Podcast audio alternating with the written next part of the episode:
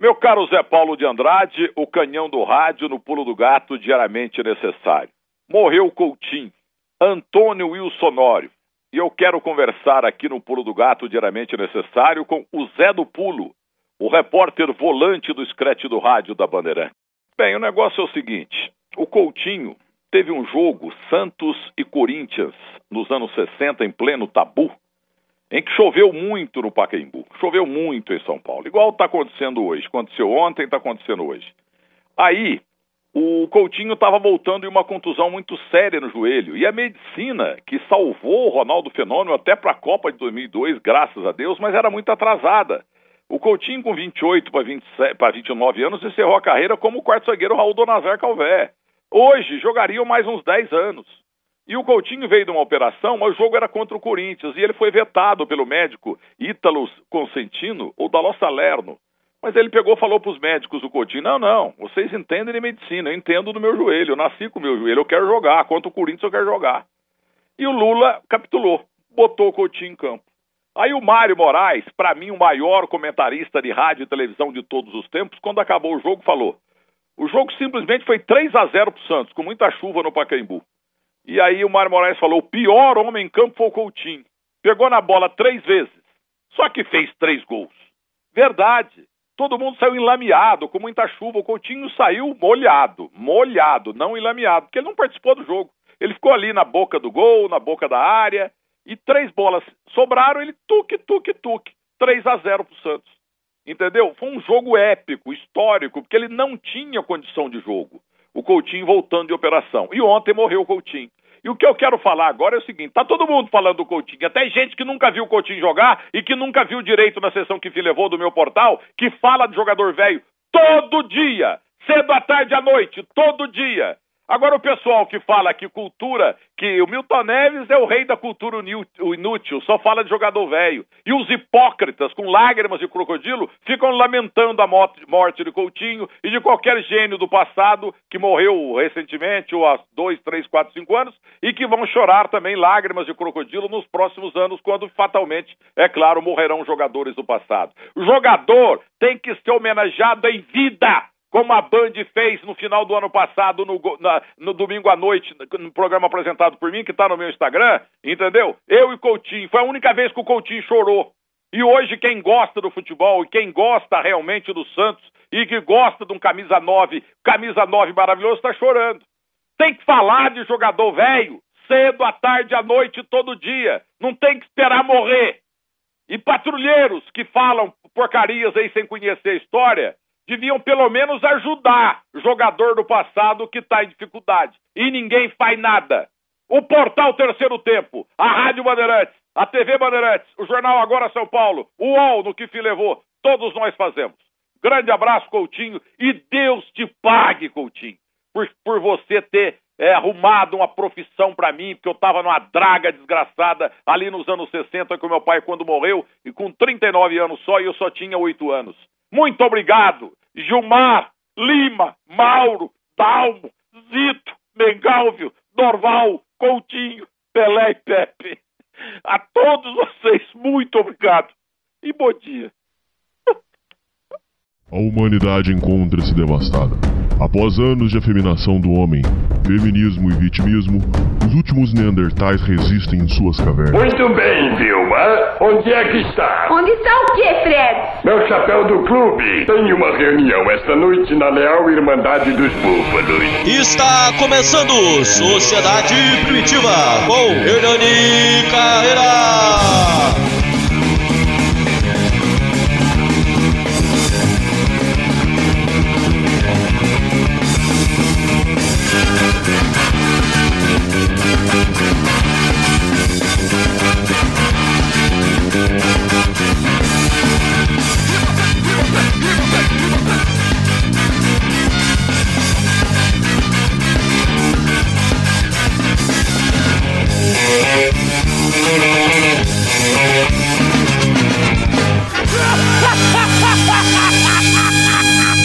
Salve, salve, confraria! Hoje nós estamos aí para mais um programa que vocês pediram tanto aí, é, vários pedidos.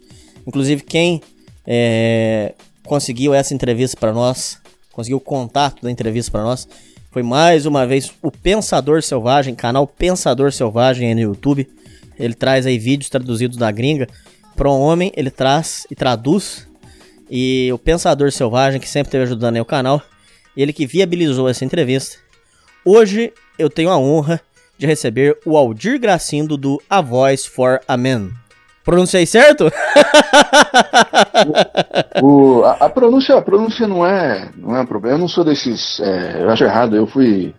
É, ainda sou professor de inglês e eu fico falando pro pessoal que não, a gente não precisa ficar tentando ter uma pronúncia exata e tal. Só a única coisa que, que a única correção para fazer aí é que não é a voice for a man, é a voice for men que significa uma voz para os homens. Ô, oh, desculpa, eu comecei fazendo cagada.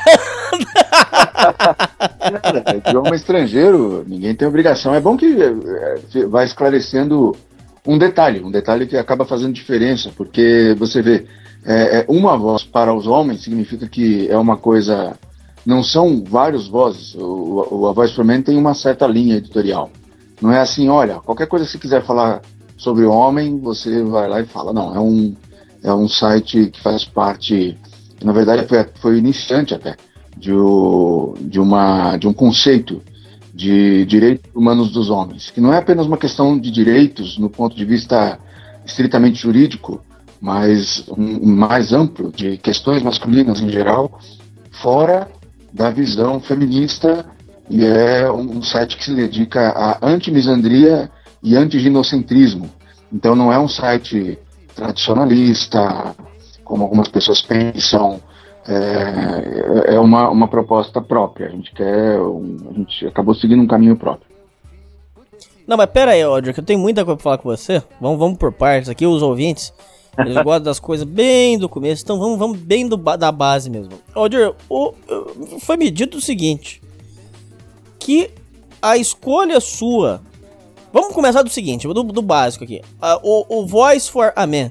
Uh, desculpa, desculpa, falei errado de novo. Voice for Man. A, a Voice for Man. Uma voz para os homens. Ele é. Ele veio da gringa, certo? Quem que foi o fundador dele na gringa? É o Paul Elam, que mora em, no Texas, um texano, nos Estados que Unidos. Ele, ele é, o, é o rapaz que aparece no filme Red Pill. é um dos. O, o Paul Elam é, um, é o cara barbudo ele é, ele é, ele é alto também. o cara é bem alto, assim. É, o, e, americano e texano. É, é assim, é, é, é, quando, quando, quando você vê o Red Pill, ele é apresentado como Paul Gillan. Não é, não é difícil de, de saber para quem não conhece, né? Isso. E aí ele aparece lá no filme e ele dá um show lá, ele dá, dá várias aulas. Os ouvintes aqui, 90% de assistir esse filme. Certo. E, e aí, no caso, ele fundou.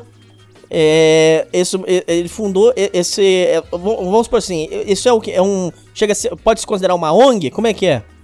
Ou não?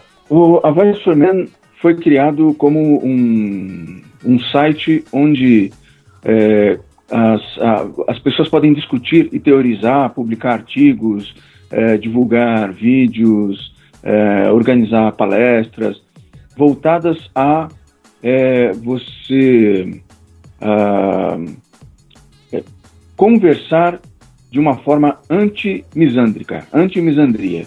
Misandria, para quem, se tiver alguém que não conhece a palavra, significa o desprezo ou ódio ao, aos homens ou à masculinidade. Então, o, o, a Voice for Men também é um site bem antifeminista. Não é um site feminista. Não tem nenhum feminista convidado a falar no, em princípio, né? Porque nós é, publicamos, por exemplo, é, eles lá publicaram, eu aqui também traduzi e republiquei, é, material da Christina Hoff Summers, porque são é, contribuições contra a misandria. Mas, o, o Aldir, volta lá, mas é, vamos por assim, é, começou como um site, mas hoje você considera já uma ONG, porque vocês prestam um serviço social mesmo, direto de aconselhamento e tudo. Você não considera uma ONG? Como é que você enxerga o papel da, da como é que você enxerga o papel social de vocês é, de forma é, em escala mundial? Como é que vocês enxergam isso? Essa é uma ótima pergunta, sabe? Porque é, eu percebo que, mesmo a gente explicando e publicando, falando, escrevendo sobre isso, falando sobre isso, é, sempre aparecem pessoas com uma certa dúvida. A primeira dúvida que eu vejo que as pessoas têm é, ou, ou o mau entendimento que as pessoas têm, é que o site é um site jurídico. Já que a gente fala direitos dos homens, as pessoas acham que é uma questão jurídica. Não, não é. Ou, é, hum. Outra coisa é assim, que a, nós somos uma ONG dedicada a mudar leis, por exemplo. Os é, ativistas de direitos dos homens têm interesse em mudar leis, mas há décadas, né, décadas atrás, nós percebemos o que muitas pessoas, outras também perceberam, que não são ativistas de direitos dos homens, é, alguns é, é, MGTOWs, né, os MGTOW, também perceberam que não questão jurídica as leis, a, o funcionamento judiciário, a misandria jurídica e legal é uma consequência de uma cultura misândrica. Então, o papel do Avast primordial é agir como uma publicação que dissemina, de certa forma, uma contracultura, uma cultura, é, é, uma mensagem antimisândrica na cultura. Essa é a primeira, é a primeira função. Quando a gente pode, a gente participa de mobilizações, a gente se junta com outros ativistas de direitos dos homens. Por exemplo, nós temos uma ONG, de fato, é, nos Estados Unidos, nós não. Existe uma ONG no, no, nos Estados Unidos que é o NCFM, National Coalition certo. for Men. Uma traduzindo é Coalizão Nacional para Homens, para os Homens.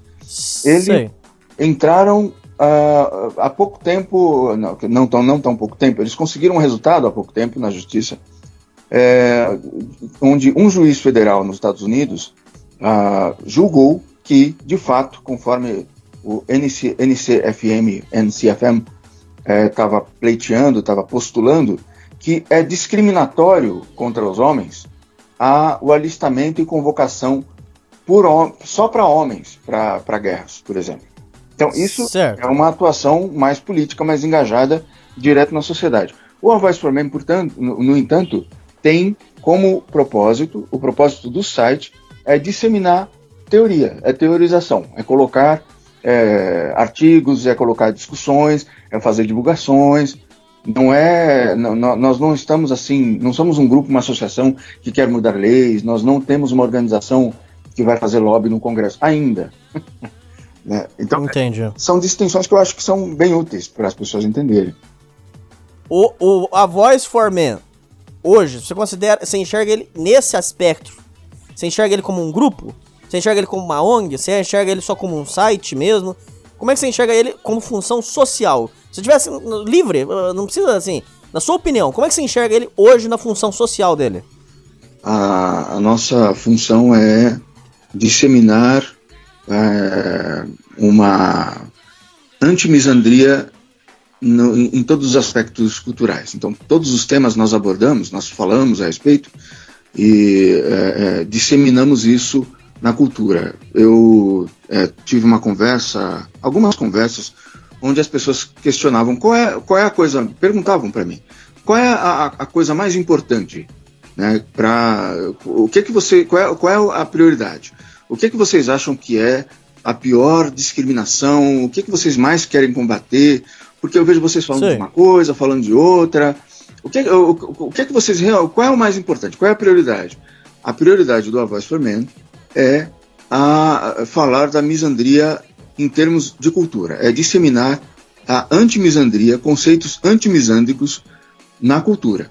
Essa é a nossa prioridade. Então, existem, existe discriminação, discriminações institucionais contra os homens, discriminação, é, o homem é, é, retratado como sendo um idiota, um pedófilo na, na mídia, nas novelas, a banalização da violência contra o homem, a ridicularização e tal, toda essa ideia de, de é, das é, feministas de desconstruir a masculinidade, porque é, existe uma masculinidade tóxica e aí para não ser tóxico você tem que ser feminista, né? Uh, o que o Avast for Men faz, a nossa prioridade é anti-misandria ser disseminada na cultura. A gente faz isso. Essa é a prioridade. Talvez pareça estranho e confuso colocado assim, mas, mas é isso. Ô, Roger, eu tenho muita, muita, muita coisa para falar com você. Uh, eu tenho muitos. Opa, desculpa que o cachorro tá bravo aqui. Ô, Aldir, eu tenho muita coisa pra falar com você. É, vamos, vamos por partes. Eu queria que você explicasse o seguinte. feminista? Ah, nunca se sabe. Ele tá bravo. Deixa ele só passar aqui. Ô, Aldir, desculpa. É, vamos voltar lá, Aldir. Eu tenho muita coisa pra falar com você. É, uma das perguntas que eu tinha pra te fazer é o seguinte.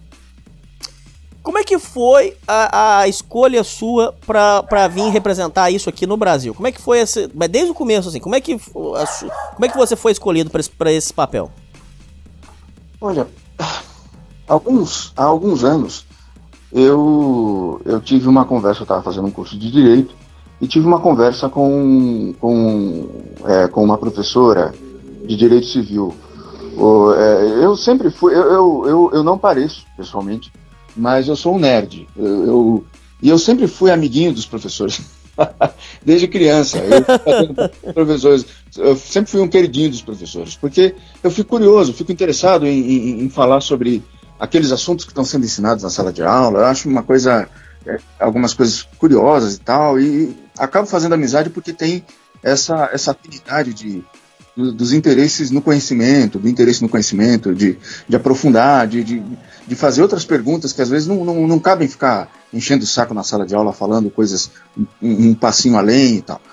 É, então eu estava conversando com uma professora de Direito Civil, é, tomando um café com ela, e antes da aula, e é, surgiu o assunto do, de trabalho de conclusão de curso. É, qual o tema de TCC? E eu falei, ah, é, entre os temas que a gente estava Qual que era o curso em questão? Você pode... Não, se você não puder falar, não fala também não, eu, era, foi, era um curso de Direito. Tá. E eu estava falando, é, falei que um, um tema que eu acho bem interessante, me atraía, era falar sobre as discriminações de direitos humanos, especificamente contra homens, contra pessoas do sexo masculino, homens, meninos, é, a- masculinidade de uma forma geral, na- no âmbito jurídico. E a professora me se, se- se espantou de eu falar isso. E me falou, mas não existe discriminação contra homem, principalmente no Brasil. Eu falei, mas, mas é claro que existe. Ela disse, mas é claro que não existe. É, é, e isso, é, esse tipo de conversa você pode ter facilmente em qualquer lugar. E eu estranhei essa, essa, como é que diz? Esse choque interdimensional, assim, né? Esse choque de perspectivas, de visões é, tão, tão grande, porque era óbvio para mim que existiam discriminações especificamente contra homens e meninos, contra, contra pessoas do sexo masculino, e era óbvio para ela que não existia. Eu falei, bom, eu vou fazer o seguinte, eu vou pegar uma lista, procurar por aí na internet, dar uma googlada e tal, e uma lista de discriminações contra homens e meninos. E vou mandar para você. Aí ela falou, ah, tá bom, ok. Eu mandei, peguei, procurei, e tinha um cara que já tinha feito uma comparação disso, um, um estudante do LSE em Londres, que é escola de, de, de economia, uma escola de economia. E na época ele causou algum, alguma polêmica falando sobre isso, fez vídeo sobre isso e tal. E ele resolveu lá um- um- uma lista em ordem alfabética, ou, ou- ou- será que fui eu que coloquei em ordem alfabética? Acho que foi ele. Ah, sobre discriminações especificamente contra homens e meninos. E eu peguei essa lista, eh, passei malmente para o português e mandei para ela. Ela não me respondeu e nunca mais tocou no assunto comigo. Mas ela, ela começou a te tratar diferente? Isso é muito importante pra gente aqui. Mudou, sim, mudou a forma de me tratar um pouco, principalmente quando ela percebeu, porque ela estava nas minhas redes sociais, ela percebeu que, como ela não respondeu, e eu vi que muitas pessoas ignoravam isso, eu resolvi criar uma página no Facebook, resolvi fazer um site que na época eu chamei de Direitos dos Homens, direitosdoshomens.com, acho que foi isso. Que, que ano que era? Você lembra, Aldir? Ah, não me lembro, poxa, faz, faz uns anos isso. É, Hum.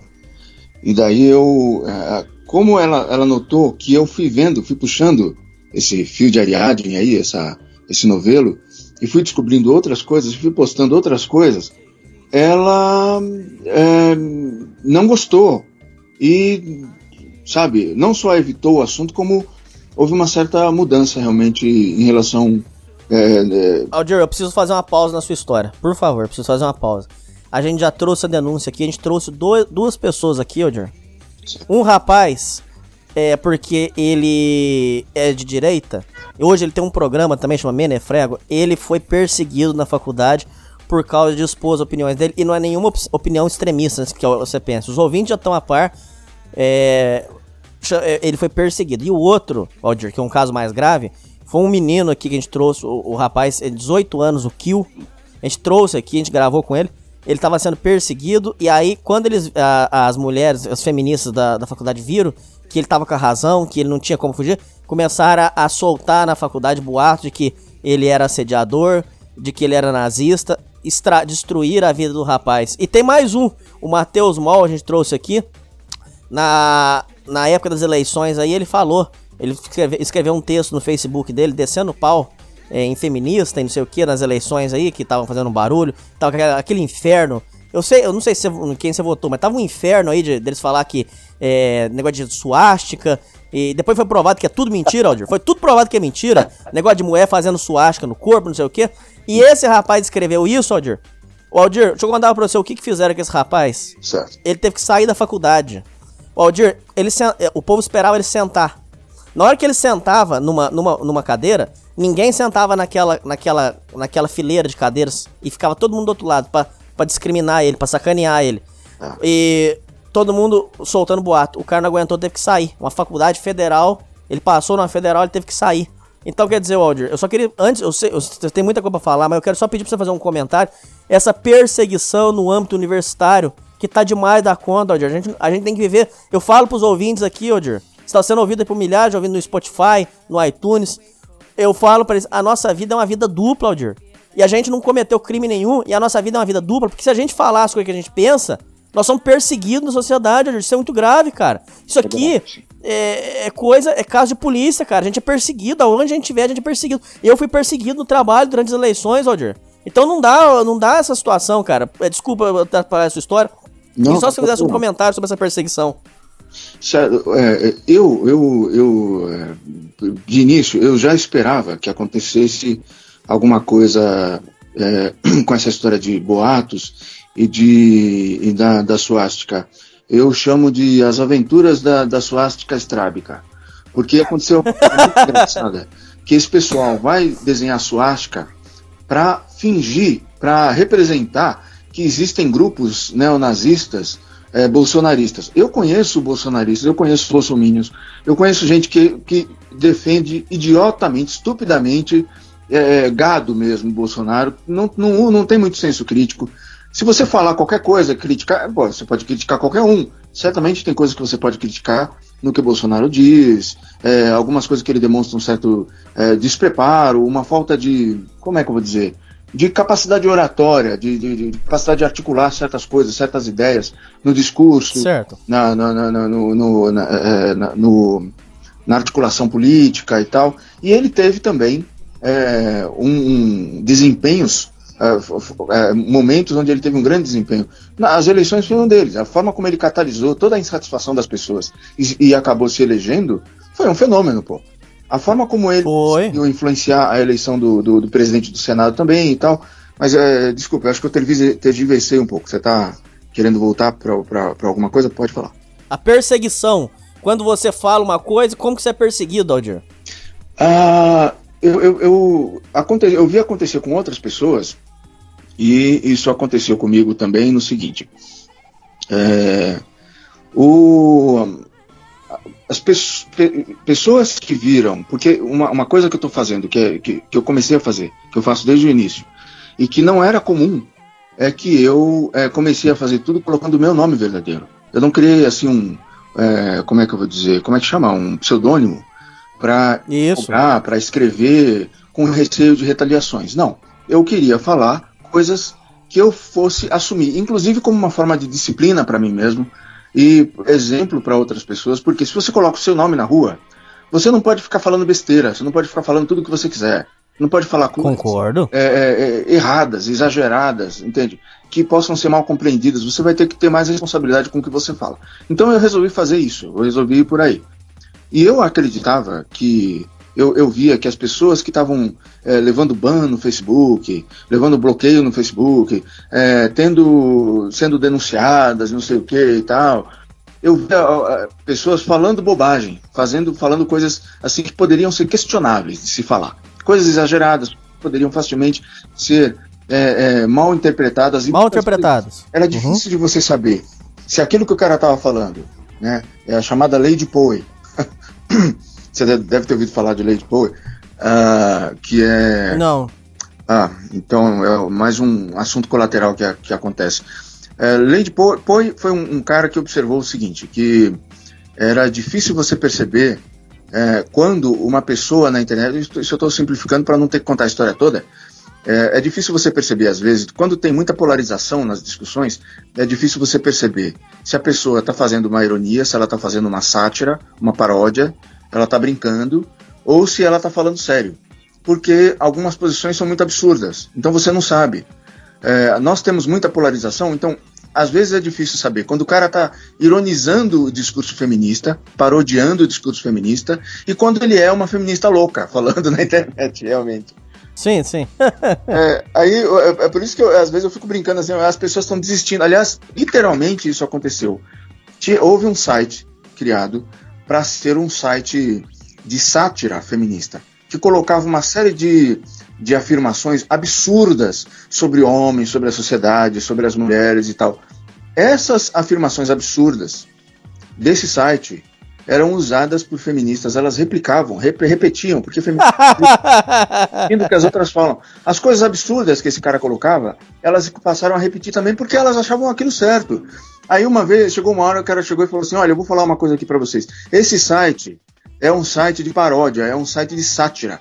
Eu estou satirizando e eu vou parar, eu vou desistir, eu não vou mais fazer sátira. Porque é inútil você fazer sátira numa época, numa era em que feminista já é sátira. Essas pessoas que eu sou feminista já são uma sátira. Então eu vou desistir dessa porra. O cara, desculpa, é linguagem, eu não sei se não, aqui para falar tudo, né? Certo. o cara falou, isso realmente aconteceu, cara. Mas uh, o que aconteceu comigo, você me perguntou diretamente é, se isso aconteceu comigo, assim, essa história de perseguição. Pessoas que disseram que iam entrar em contato com meu, com meu, meus empregadores, que iam denunciar o que eu estava falando. Eu falei, pode denunciar à vontade. Né? Eu, eu trabalhei na Infraero, mas já saí. Então, lá, pode, pode escrever. Tinha lá no, no meu perfil é, ainda o trabalho na Infraero, eu não tinha atualizado. Então eu fico imaginando se alguém escreveu lá para Infraero para falar. Ah, ainda estão denunciando lá. Discurso de ódio, tá aqui, não sei o que e tal. Só que é, eu passei a levar isso mais a sério quando eu percebi que tinha realmente pessoas perdendo o trabalho, perdendo o emprego, não porque elas eram grosseiras, agressivas, elas eram muito ácidas, elas apelavam, não era nada disso mas falando de uma forma, questionando as coisas de uma forma educada, de uma forma é, é de nível profissional, onde você não está xingando ninguém, não está esculachando ninguém, não está falando coisas pesadas, você está é, é, questionando de boa vontade, de boa fé, é, é, alguns resultados, a metodologia de pesquisa feminista, porque elas são corruptoras. Diz, diz que a cada, a cada três segundos uma feminista estupra uma, uma, uma pesquisa. Então, o cara. o, o, cara, se você falar apenas educadamente, questionar as coisas educadamente, é, você é denunciado e você é bloqueado indevidamente.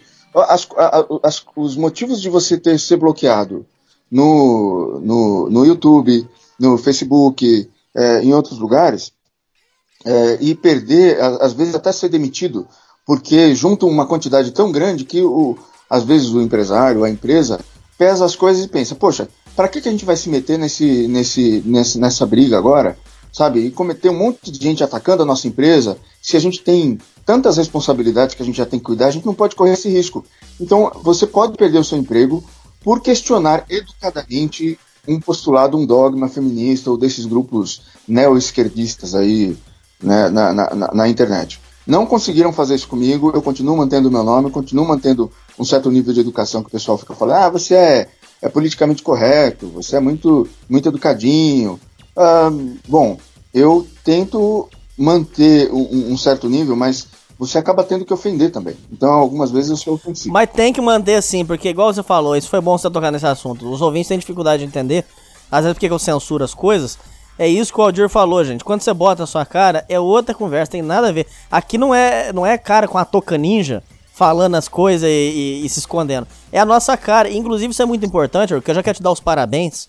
Realmente, você tá de parabéns mesmo. Foi um, é, um marco trazer você aqui no programa, porque isso aí que você falou já podia terminar o programa aqui e acabar, porque a coisa mais importante que tem é a gente mostrar a cara. Eu sei que tem um 20 que não pode, tem um 20 que tem empresa que é complicado, tudo bem. Vocês aí, tudo bem, mas eu aqui botando a minha cara, o Aldir botando a cadeira, pra mostrar o seguinte: ó, aqui não, não, não, nós não somos doentes, aqui, não é, aqui são pessoas normais, pessoa que tem mãe, que tem pai, que tem irmã. Somos pessoas normais e que não concordamos com isso aí. Isso é muito importante. Quando eu criei esse programa aqui, é, a primeira coisa que falaram pra mim é: ó, eles vão te perseguir. E perseguiram mesmo. Vão te perseguir, vão atrás de você. Só que é o seguinte, olha, viver no anonimato como eu já tava. Não, antes eu não produzia conteúdo, mas o que eu quero dizer é o seguinte, Roger. Isso é uma reflexão muito sincera. Não é de boca para fora, não. Viver vendo o que eu tava vendo e o que eu passei com a minha ex-mulher, que eu já contei aqui no programa, eu fui vítima, Roger. Eu fui vítima de um golpe de uma mulher. É. Viver aquilo que eu vivia e passar o que eu passei, se eu já vivesse, se eu ficasse quieto em anonimato, eu já tinha morrido. Então, para mim, estar tá aqui falando já é lucro. Porque para mim, morte já é ter que aguentar tudo isso quieto. Eu acho que isso aí é, é o mais importante ter a gente mostrar a cara para despachar logo o pessoal que diz que a gente é doente, pessoal que fala que a gente é frustrado sexual, não tem nada disso. Inclusive, você deve receber essa, essas acusações sempre, que você é homossexual, que você é frustrado sexual. Sim, sim. E isso aí não, não, tem nada a ver, Odger. Isso aí nós somos pessoas normais só que a gente quer uma vida digna, cara. Será que é pedir muito? Então, é foda, né, Odir? É, é, isso é uma coisa, é um negócio interessante ver qual é a primeira coisa que uma pessoa pensa ao ver a, o que você. alguma coisa que você publicou, alguma coisa que você colocou no site. É, o, qual é o primeiro pensamento que uma pessoa pode ter? Uma, uma, quando eu é, comecei a fazer isso, eu ainda estava na Infraero e o meu, o meu chefe na época era homossexual. E ele viu, né? Ele era praticamente um amigo, assim, uma pessoa próxima, um cara muito gente boa. É, e ele viu o que eu estava fazendo e tal, e eu conversei com ele sobre isso. E ele falou: Ó, vamos pensar que você é gay. Vamos pensar que você é gay. Aí ele falou assim: Olha, é o seguinte, ninguém gosta tanto de homem assim. liga pra homem, cara. Esse homem é gay.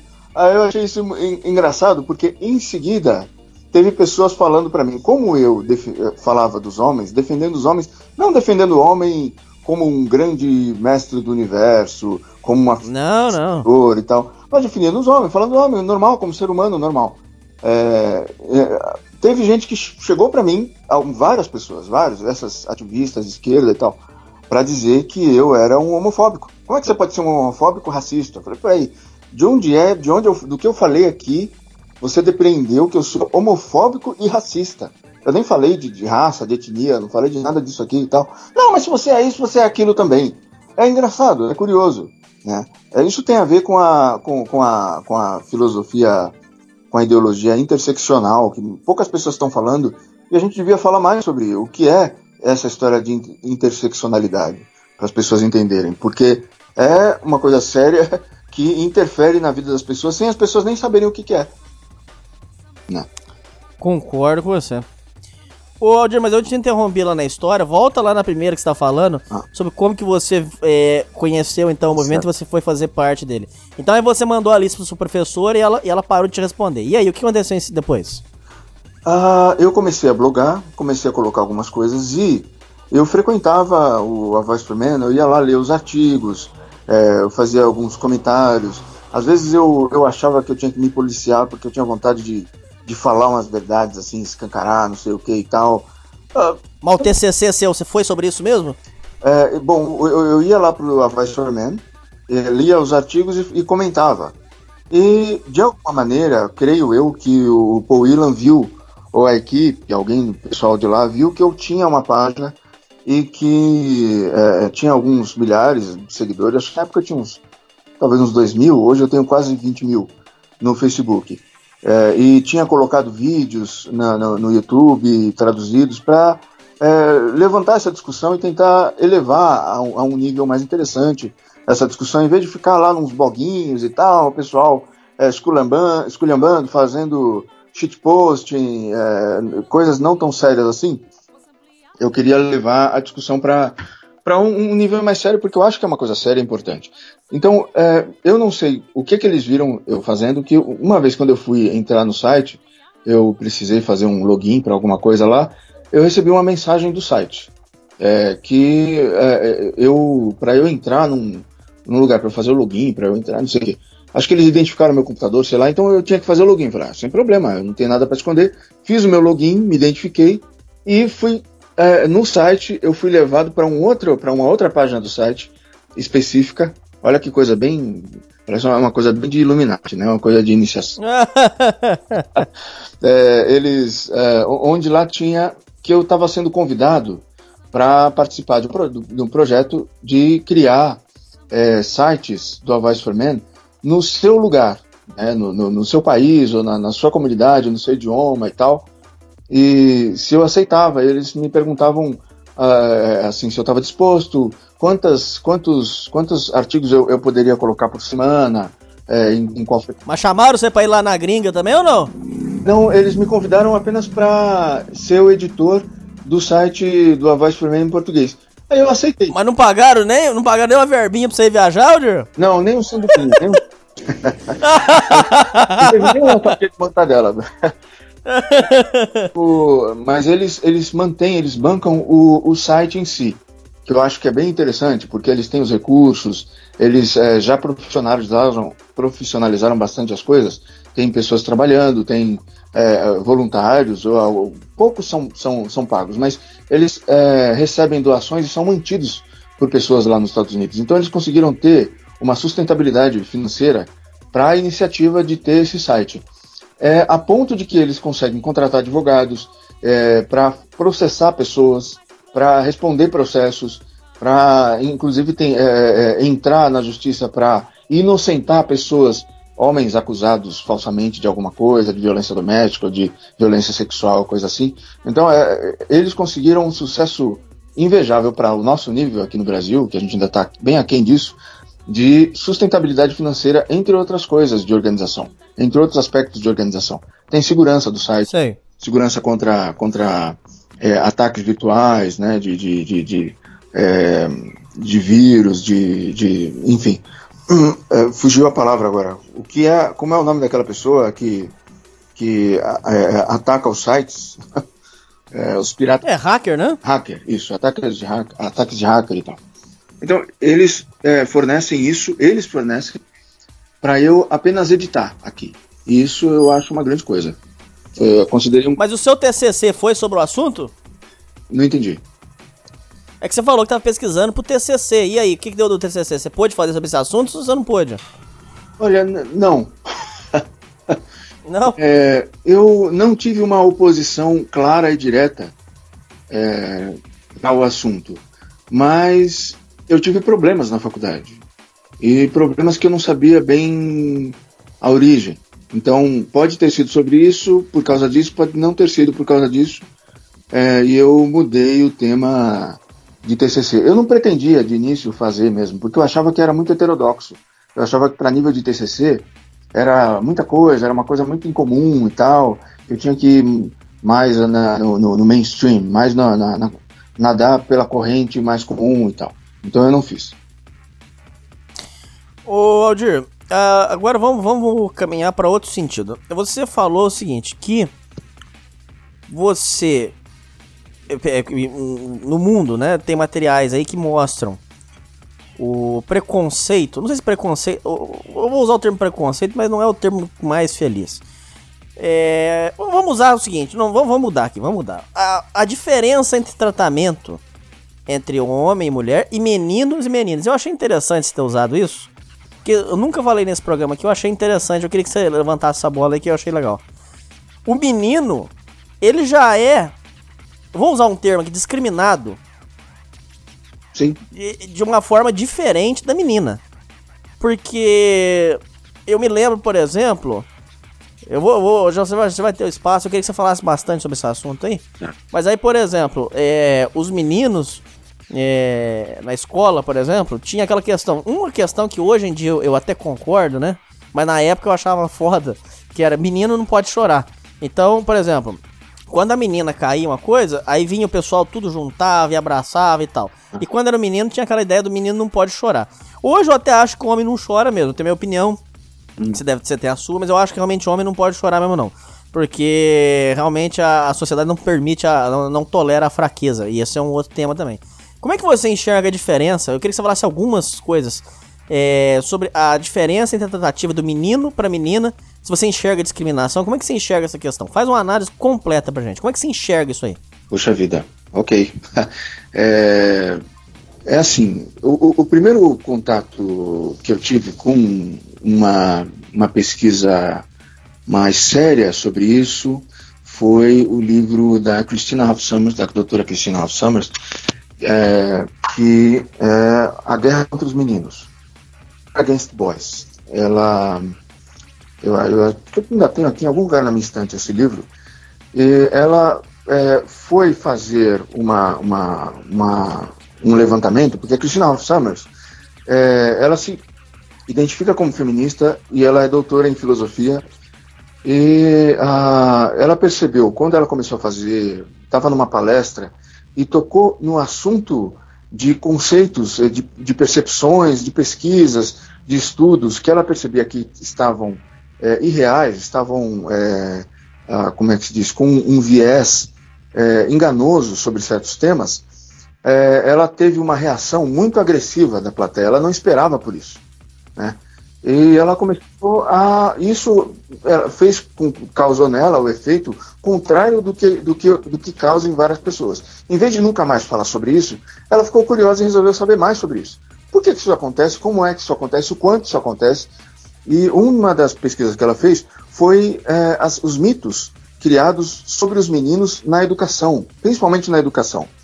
É, eu um dos, dos vídeos que eu traduzi, postei no canal, ela contou que é, tinha uma, uma pesquisa feita pela Associação Americana de, de Mulheres Universitárias, né, é, American Association of University Women, é, onde falavam que as meninas latinas, as, as garotinhas latinas de origem latina, tinham a é, eram as que estavam em mais risco, em maior risco de evasão escolar, de abandonar a escola, de sair da escola, sair do, do, do sistema educacional.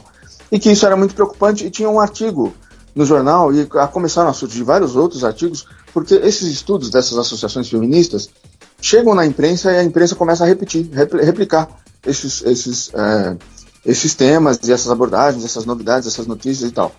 Aí ela disse que lá em algum parágrafo, em algum lugar perdido lá no meio do, do, do artigo, tinha uma, uma coisa muito estranha que ela achou. Dizia o seguinte: o único grupo com maior risco de evasão escolar que as meninas Veja que o título da matéria era As meninas eram que estavam em, em maior risco. Só que no meio do texto dizia o seguinte, que o único grupo que tinha maior risco de evasão escolar do que as meninas é, latinas eram os meninos latinos. Bem, então ela, ela Mas, entrou ah. em contato com a pesquisadora, ligou para a pesquisadora, ficou e tal, e, e, falou assim: escuta, mas é, como é que vocês fazem uma matéria dizendo que as meninas são, estão em maior risco, são as que mais estão em risco de evasão escolar. E no meio do, da própria matéria de vocês, vocês estão dizendo que os meninos é que estão, estão em maior risco que as meninas. Como é que as meninas são mais se os meninos são mais que as meninas? Se você procurar as pesquisas feministas em, sobre homens, sobre meninos, isso é uma coisa comum de você encontrar. Os, as mulheres são mais vítimas disso. Só que os homens são mais vítimas do que as mulheres. As mulheres são mais vítimas de, de, de, de discriminação, de até mesmo violência doméstica, estupro. Ah, é, sem dúvida, estupro, sem dúvida. Até mesmo violência doméstica. Aqui no Brasil, é, o, o mapa da violência destaca as mulheres como vítimas de violência doméstica. E no o próprio mapa, se você olhar os números, você percebe que é, o percentual de homens, eles dizem o seguinte: o percentual de mulheres vítimas de violência doméstica é maior do que o dos homens. Mas o percentual de, de mulheres vítimas de homicídio por violência doméstica só é maior que o, o, número de homicídios dos homens, porque o número de homicídios dos homens é 10, 11 vezes maior. Então, em número, se você for ver quem é, quem é mais assassinado em violência doméstica, por estranho, absurdo, incrível que pareça, os homens são mais mortos pela parceira do que as mulheres são mortas pelo parceiro no convívio íntimo. Sabe? Isso é uma coisa muito estranha, que a gente nunca ouve falar. Por que, que a gente nunca ouve falar? Né? Então, é, voltando para a questão dos meninos, é, tem umas coisas um complexas nisso, porque assim, é, na, a, primeiro tem o, o, a sutileza da coisa, as pessoas não percebem. É, eu converso com outros professores que trabalham com crianças, porque eu não trabalho com crianças.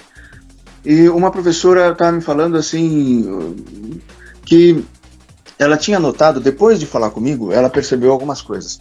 Que a, a discriminação que acontece na sala de aula e nas situações em geral, mas envolvendo especificamente sala de aula, porque ela é professora, são discriminações sutis. Simplesmente as professoras aceitam a ideia feminista do patriarcado, do machismo estrutural, é, disseminado, que o machismo domina tudo, que tem machismo em todo lugar, e elas discriminam os meninos nas notas, na, na, forma de tratamento, na forma como elas não ajudam os meninos, na forma, como igual, igual elas ajudam as meninas, é, porque elas acreditam que o menino é, é, é, é mais agressivo, que o menino está sendo machista e que ele precisa desconstruir o machismo do menino.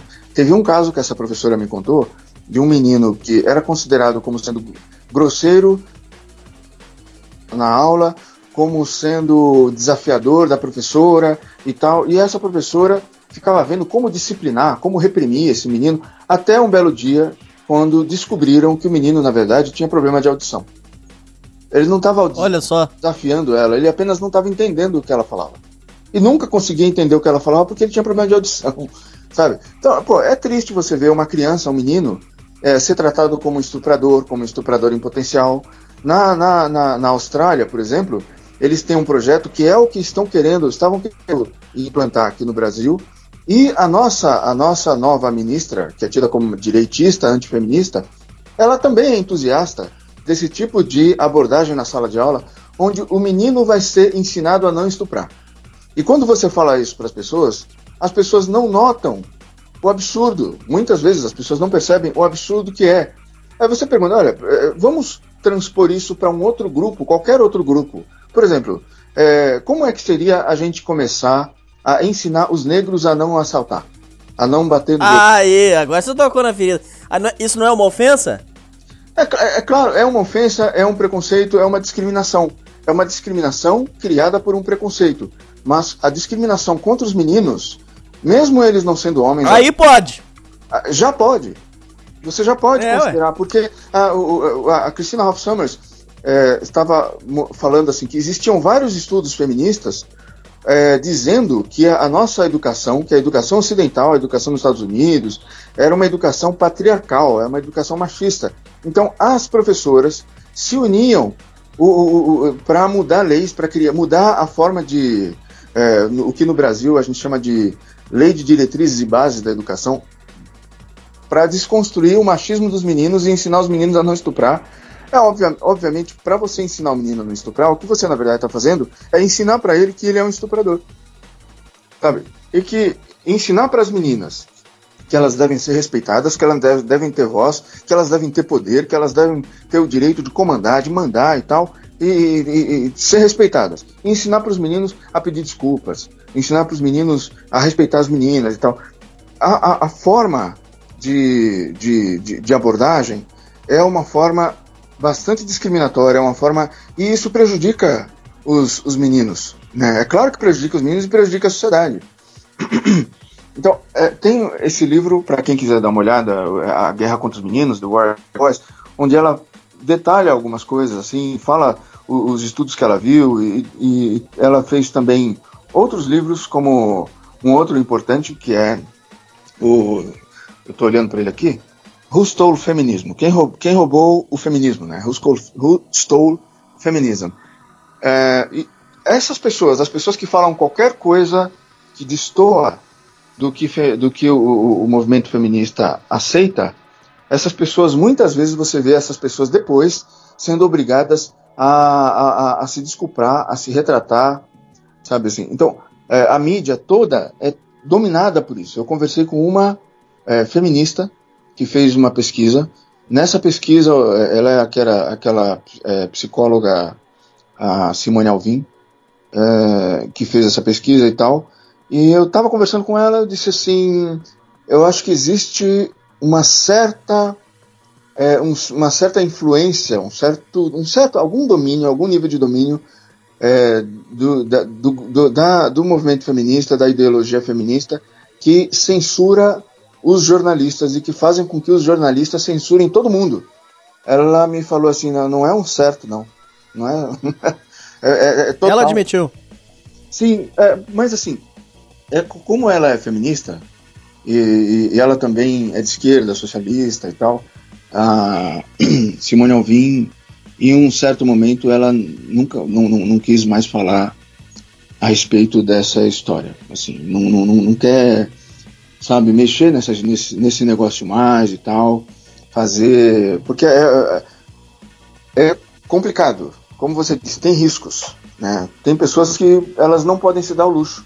Dependendo de onde elas trabalham, se elas são professores, professoras, é, dependendo do, do, da, da, empresa onde elas estão, dependendo de qual é a vara, a vara judicial onde elas estão trabalhando, no caso do servidor do, do, do Poder Judiciário, não podem falar, eles não podem é, questionar certas coisas publicamente, sabe?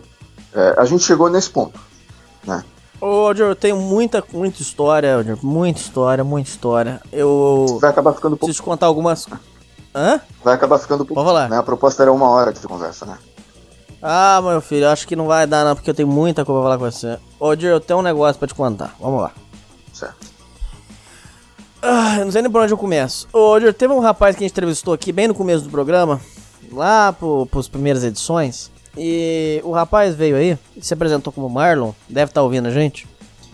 E ele contou que ele foi abusado na infância. E ah, diz que a brincadeira, o, o estuprador, era um menino mais velho. Isso acontece todos os dias no Brasil, você deve saber disso. Até a gente brinca. Inclusive aqui no programa eu brinco muito a questão do troca-troca. A gente brinca. Quando eu tô brincando, tudo bem, o povo pode dar risada.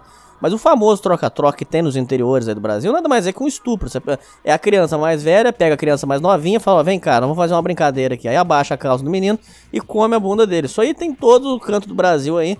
E é levado como uma brincadeira. As pessoas dão risada e tal, faz piada e tal. E eu também não, não quero cercear a liberdade. Quem quiser dar risada, dá.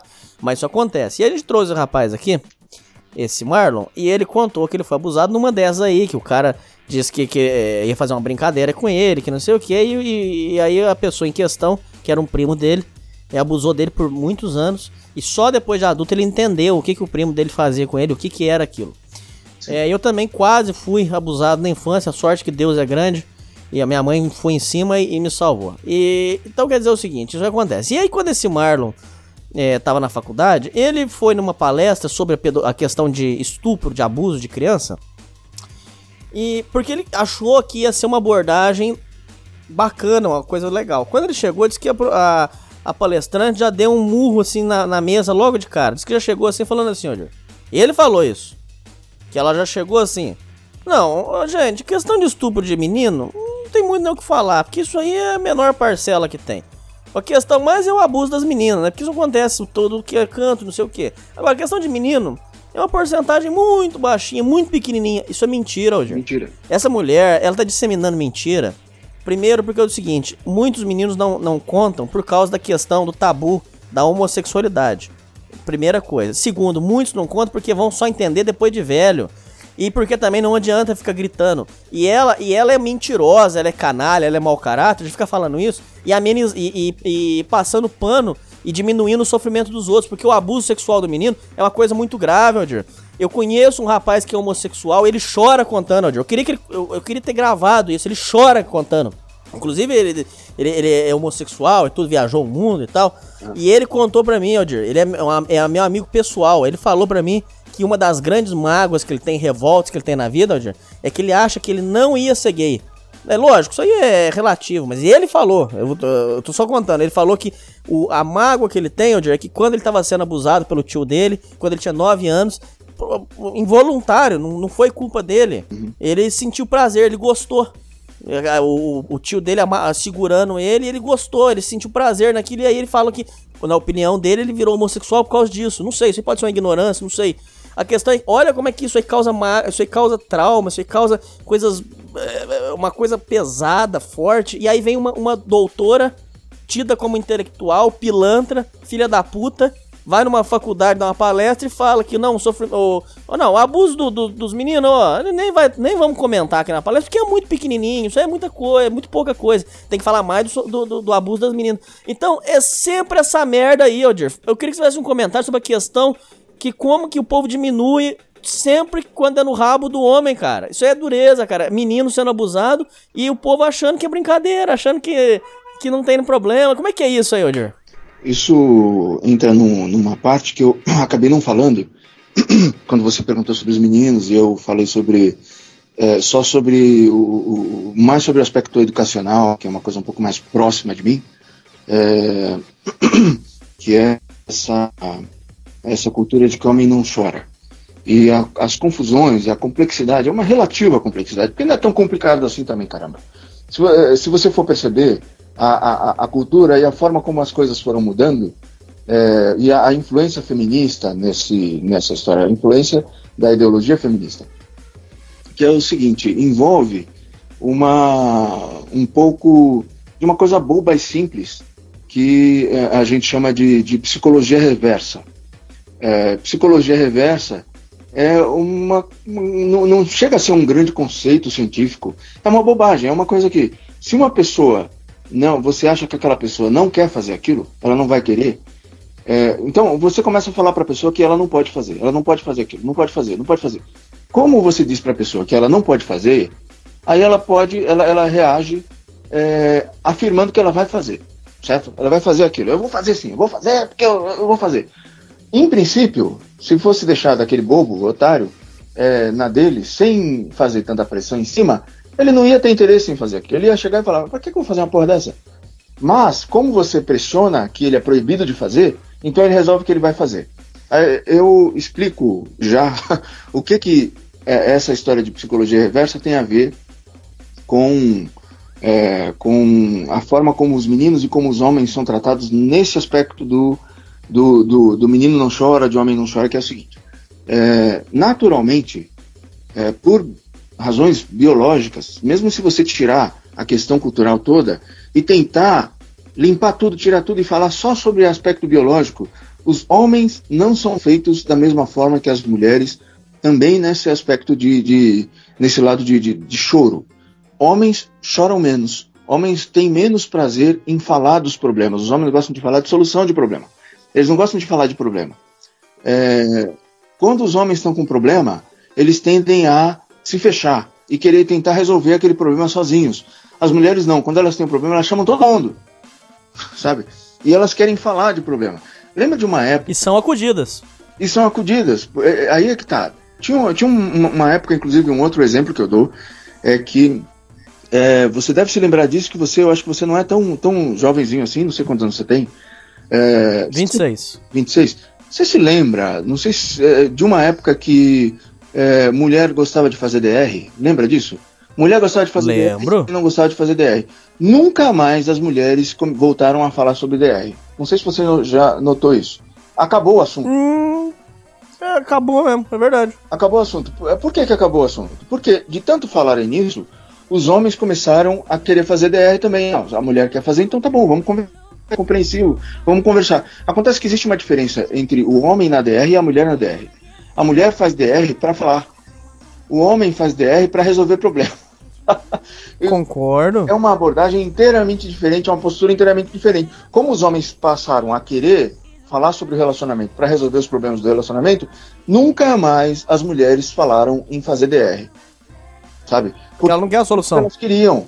Elas queriam ser ouvidas, elas queriam falar as mulheres se juntam e elas querem falar dos problemas. Os homens, quando eles têm um problema, eles querem resolver o problema.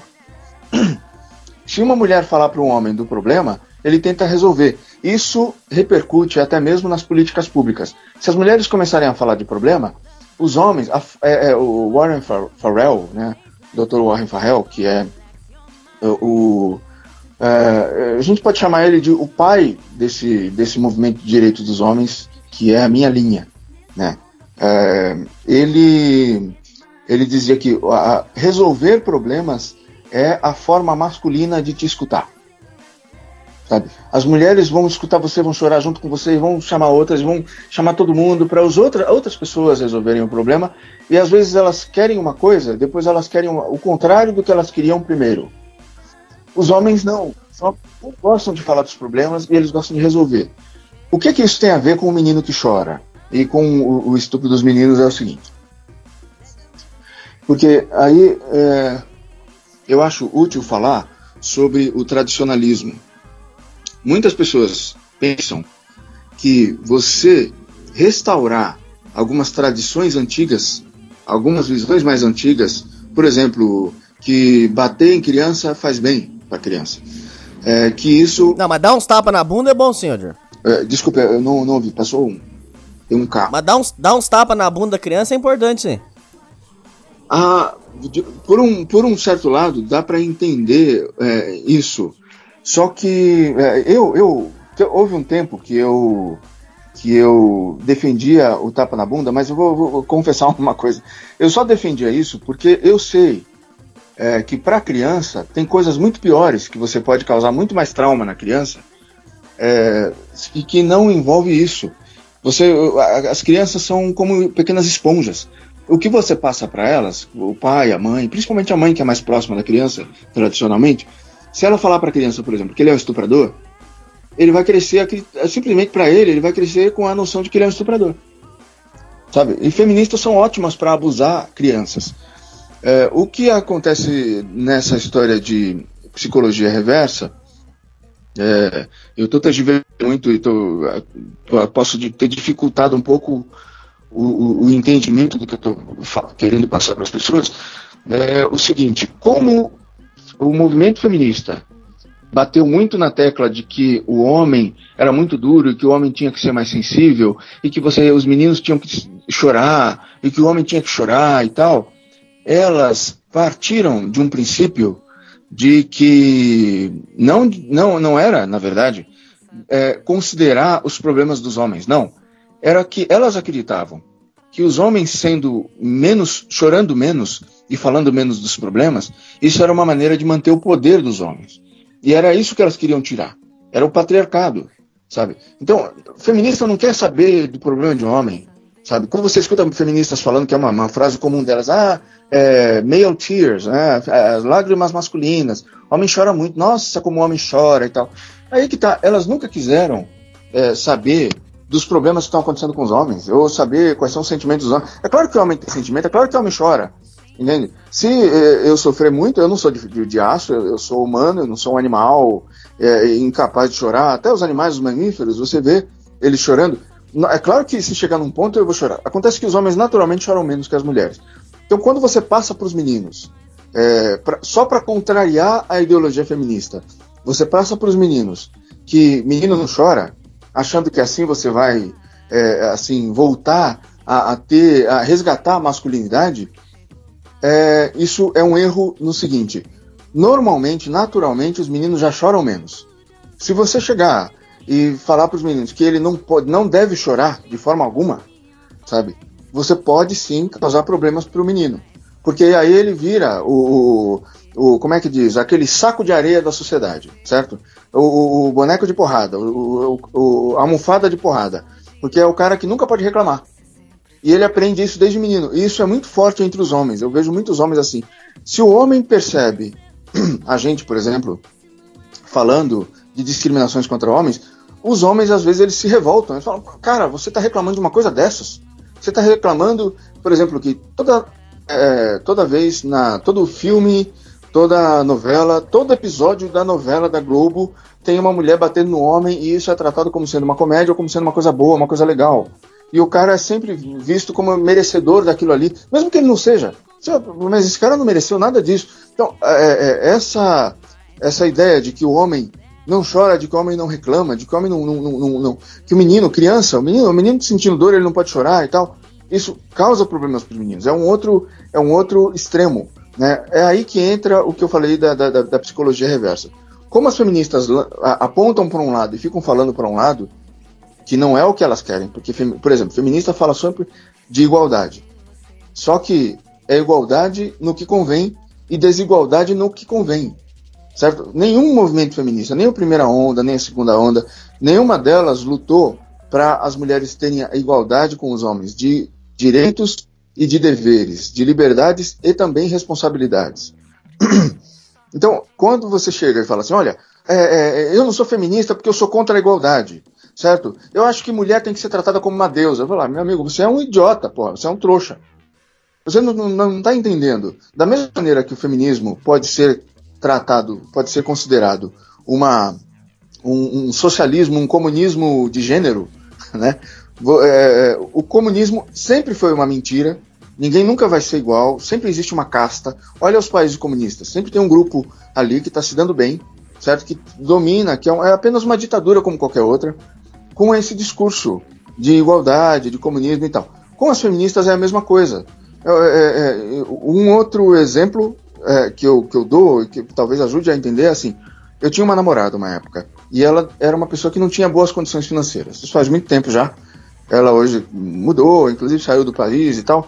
E uma vez ela estava falando: olha, se você tivesse aqui, é, agora, você não ia gostar. Porque aqui mulher, mulher é feminista, aqui mulher não deixa o, o, almoço dela, o jantar dela. Eu falei assim, mas é, se o almoço é dela, por que, que eu tenho que pagar? Aí ela ficou surpresa comigo, ela ficou espantada, mas peraí, é, eu, você sempre pagou tudo para mim? Eu falei, é claro que eu paguei, eu estava te ajudando. Eu estava ajudando você na vida. Eu não só paguei coisa para você, como tentei arranjar emprego para você e outras coisas, né? Ajudei, contribuí, estava precisando de dinheiro por problemas familiares, eu ajudei também e tal. Mas isso é uma questão da solidariedade minha, como seu namorado, com você. Não significa que eu agora vou pagar as coisas para você porque isso me faz sentir poderoso. Eu não sou idiota, pô. Eu sei, sabe, que, que a pessoa que paga não significa que ela tá mandando em porra nenhuma. Né? Então, não, não, isso não. Aí que tá, existem homens tradicionais, e eu, eu vejo que as pessoas se enganam muito com isso. Existem homens tradicionalistas, inclusive homens mais velhos. Eles são super orgulhosos, são considerados super machistas. E se você vê a forma como eles são com as mulheres na, no, no relacionamento, e, e, até mesmo a forma como eles se manifestam na política na hora de votar, na hora de, de, de fazer, responder uma pesquisa e tal. Esses caras é, são, é, como é que se diz? Eles são altamente discriminatórios com os homens.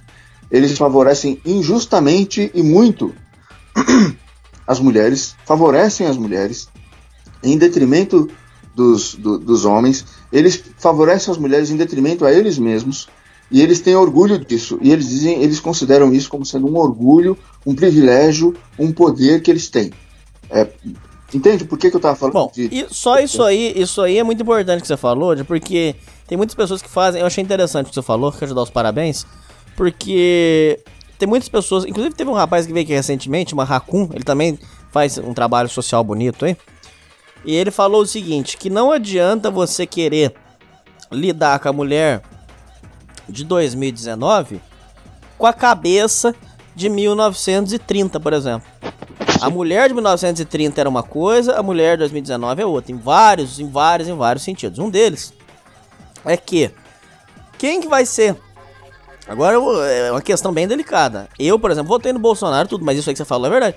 Quem que vai ser o cara com saco roxo de chegar lá e colocar a aposentadoria para todo mundo igual? Porque a, a qualidade de vida dela, de, da, da mulher, já, já, subiu. A mulher vive mais que o homem. Sim. Quer dizer, você tem uma pessoa que contribui menos tempo e vive mais. Isso, isso, só isso leva já a bancarrota. Só Sim. isso. E, e aí, no final das contas, tem isso aí que você falou, que é uma crítica que o pessoal faz aos conservadores, é, aos tradicionalistas, que é você quer tratar a mulher de 2019 como se tratava a mulher de 1930. Só que não, o, Aldir, a, a, o jogo virou. Quem quiser tratar a mulher de 2019 como se tratava em 1930 vai levar no cu em vários sentidos. E um deles é esse que você acabou de falar. Porque o cara quer pagar tudo, porque tudo. Filho, o jogo virou. Não faz isso, porque você vai levar no cu, cara. Você vai se fuder. Não, a, o jogo mudou. Os homens, eu, eu acredito que os homens precisam parar para pensar um pouco na, em como é o serviço militar. Né? Nem todo homem prestou serviço militar. Eu não prestei, na época eu era um anarco-socialista. eu era mais que de isso? esquerda. Eu era. Hoje, hoje eu sou um antissocialista. antissocialista radical a ponto de eu, eu defendo realmente, sinceramente, honestamente, que socialismo e esse socialismo pós-moderno, esse neossocialismo, que as pessoas chamam de vários nomes, é, pós-modernismo, é, como é, marxismo cultural, os conservadores costumam chamar, uh, a esquerda chama de pós-modernismo, é, as pessoas falam, é o pessoal da escola de Frankfurt. Pois bem, é, esse neossocialismo, como o socialismo clássico, digamos assim, ou, ou se você quiser chamar de comunismo, deveriam voltar a ser ilegais. Deveriam ser tratados como o nazismo é tratado. É, porque eu não acho que a gente perdeu tanto quando a gente colocou o nazismo como a apologia do nazismo como crime, como é no Brasil e em outros lugares também. Porque você não vê, é, assim, imagina se você tivesse, uh, como é que se diz? A gente, uh, deixa eu colocar melhor a frase. Você não teria é, o, o, o, essas é, ideologias identitárias dominando a mídia né, dominando a cultura, do, como é quando, é, é pelo fato de o socialismo, o comunismo, o neossocialismo, essas políticas identitárias não serem identificadas pelo que elas realmente são. São movimentos de ódio que servem para instituir uma, uma revolução cultural antes de você criar uma, uma transformação na sociedade. Em vez de você fazer uma revolução armada, você vai fazendo uma revolução cultural aos poucos. Os conservadores andaram falando isso durante décadas. As pessoas, até hoje, ainda tem gente fala, rindo disso e falando que é teoria da conspiração. Quando você tem é, essas, esses autores, você tem isso tudo registrado em livros, em entrevistas, em artigos, está tudo registrado, está tudo óbvio, na cara de quem quiser ver. Artigos acadêmicos, né? Então, eu acho que deveria ser, ser, é, é, ser ilegal, voltar a ser ilegal. A gente teria menos problema. Isso foi um erro. Inclusive, o Olavo de Carvalho diz isso. Eu não sou Olavete, fã do Olavo de Carvalho, não. Eu tenho muitas críticas ao que ele faz, mas ele tem razão em muitas coisas. Uma das coisas que ele tem razão é que os, o, o, regime militar é, estava atrás dos comunistas declarados e dos comunistas ligados à guerrilha. Né? Os, que, os que defendiam uma revolução do, do proletariado, uma ditadura do proletariado. Enquanto que outros grupos, outro lado do comunismo, que era essa guerra cultural, se instalou perfeitamente no sistema educacional e do sistema educacional você vai para todo lugar. Acontece que esses movimentos são movimentos acadêmicos. Eles começaram todos eles na academia. Né? São absurdos, são anticientíficos, é, são uma espécie de, de, de distorção até mesmo do cristianismo, porque essa ideia, essa noção cristã de que os maiores serão rebaixados, os pequenos serão exaltados. Você dá força para o pequenininho, dá força para a mulher, para o gay, para o transexual e tal, porque eles são frágeis. Existe muito mais piada é, prejudicial ao homossexual do que ao heterossexual. Então você favorece. Se você for pensar, imagina que você tem.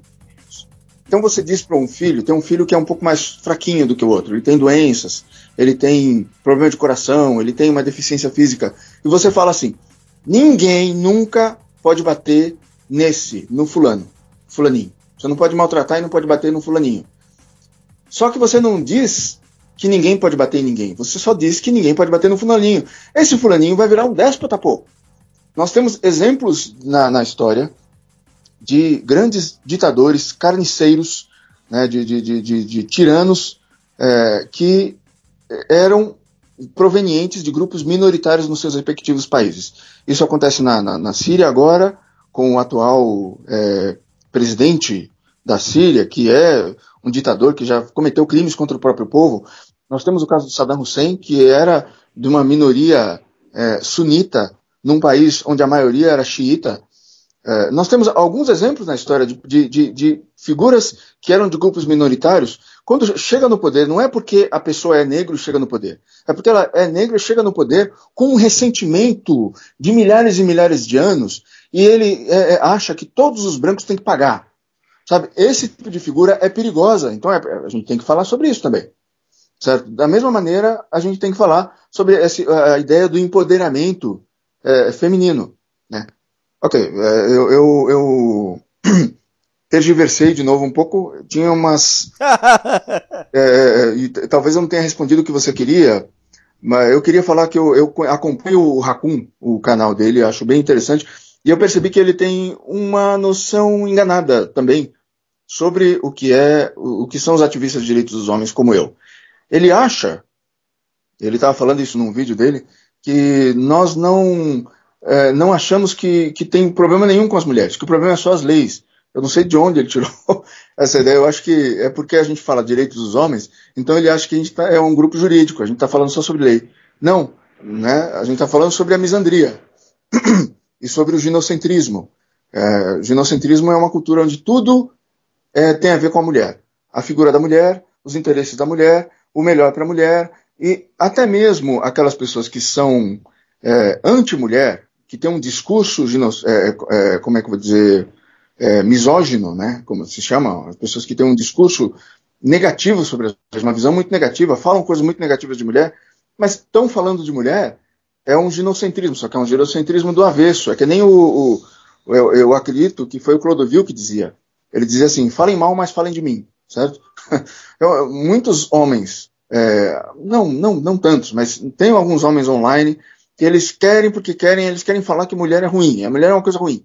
Né? E isso é uma briga que a gente já teve, que os ativistas de direitos dos homens já tiveram com esses caras. O Paul Whelan é um comprador de briga pra caramba, né? mais do que eu, porque eu sou paulista. O paulista é muito educadinho, né?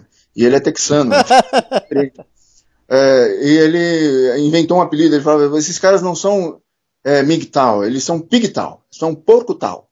Porque em vez de você falar é, do, do, de como a vida de um homem pode ser melhor, você já fica falando que mulher é uma merda. Olha, o princípio do, do, do eu já vi alguns falando literalmente isso.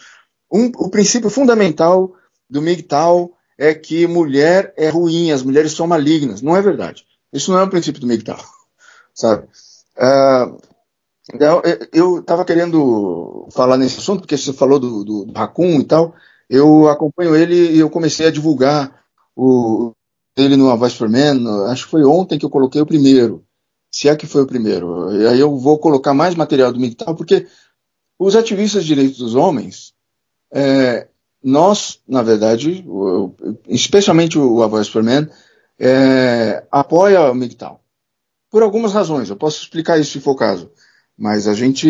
E, e nós temos vários problemas com tradicionalistas. O que eu falei com você a respeito de do, do menino não chora. Mas, mas só pra voltar, Lauder, só, mas só pra voltar, porque só pra, pra gente responder aquela pergunta. Então, mas você realmente assume, então já que você falou aí, que você não concorda com o é, e nós somos um programa conservador, não, não, é, não, precisa guardar as palavras, não, mas eu entendo, e eu, eu, concordo com isso aí que vocês falam. Que o homem que tenta tratar a mulher de, mil, de 2019 como mil, aquela de 1930, esse cara vai se fuder por vários motivos. Isso aí, é, é, você também concorda com essa ideia? Concordo. Se você, é, nós temos algumas coisas muito simplistas na nossa cultura que a gente herdou do passado. E aí eu, eu volto a dizer, porque eu acho que é importante dizer isso. Nós achamos que nós temos uma geração de jovens, agora adolescentes, fracos e, e manginas, e, e, e feminados e feministas. Não é bem assim. Nós estamos, na verdade, herdeiros, nós somos herdeiros de gerações de homens bastante ginocêntricos em vários aspectos, certo? Assim, e o, o, feminismo de hoje de terceira onda, a gente acha que esse feminismo é ruim. O feminismo de segunda onda era horrível. E, eu, quando eu fui pesquisar primeira onda, aquelas, aquelas é, as chamadas sufragistas, elas eram psicopatas, elas eram umas pestes, na, na grande maioria. Existiam umas exceções, que eram pessoas até que defendiam direitos dos homens, como ainda existe até hoje, pessoas que se consideram feministas e defendem direitos dos homens. É fácil de você identificar quais são essas. É só você ver qual é aquela que apanha de todas as outras. Aí você vai, talvez essa aí seja, seja uma pessoa razoável, entendeu? É, então, é, essa história do. É, um, quando os tradicionalistas. Hoje, uma das coisas que os tradicionalistas defendem é a volta daquele homem, e eles. O tradicionalista ele tem uma visão muitas vezes binária. Ele pensa o seguinte: é, o, o, tradicionalista mais simplista, né, aquele que não se aprofunda tanto na leitura, no conhecimento das coisas, das divergências e tal. Ele pensa assim: ou você é um tradicionalista, que aí eles confundem masculinidade com tradição, tradições masculinas, os papéis masculinos. Então eles acham que se você é, não é um tradicionalista, ou até mesmo se você é um antitradicionalista, você é um feminista e você está querendo efeminar os homens, desconstruir a masculinidade. Não é verdade. Né? Não é verdade. Não, não, não, não são só essas essas opções. Então, para dar um exemplo explicativo para isso, quando, por exemplo, os tradicionalistas hoje têm uma grande militância para os meninos se casarem, para os jovens se casarem. Se casem, tenham uma coragem, se casem. Tem uma, um, um cara de uma página chamada é, Fúria e Tradição. É, eu estou citando os nomes porque não tem por que esconder, a gente está numa discussão aberta, né? Sim, ele foi bastante criticado aí essa semana, tô sabendo. Pois é, ele falou, ah, crie coragem e se case. É o seguinte, se você for ensinar para uma pessoa, olha, viva de uma maneira como era feito antigamente, sabe? É, no dia de hoje. Esse é o perfeito caso, meus parabéns mais uma vez, Odir. Esse é o perfeito caso de um cara que quer tratar a mulher de 2019 como 1930. Esse é um perfeito caso. Parabéns ah, de você ter trazido isso aí. Existem muitos. O cara quer tratar a mulher de 2019 igual naquela época, que você ia, ia na casa do pai, tirava ela de lá. Hoje você enfiar na sua casa, filho. A gente já trouxe aqui, ô Aldir, já vou entrar nesse é assunto, desculpa interromper você. É, é, a casa não é mais sua. A gente trouxe aqui o Dr. Jerico, a gente tem um advogado aqui no programa, que vai inclusive vai voltar em breve, chama, a gente ele, chama ele de Dr. Jerico.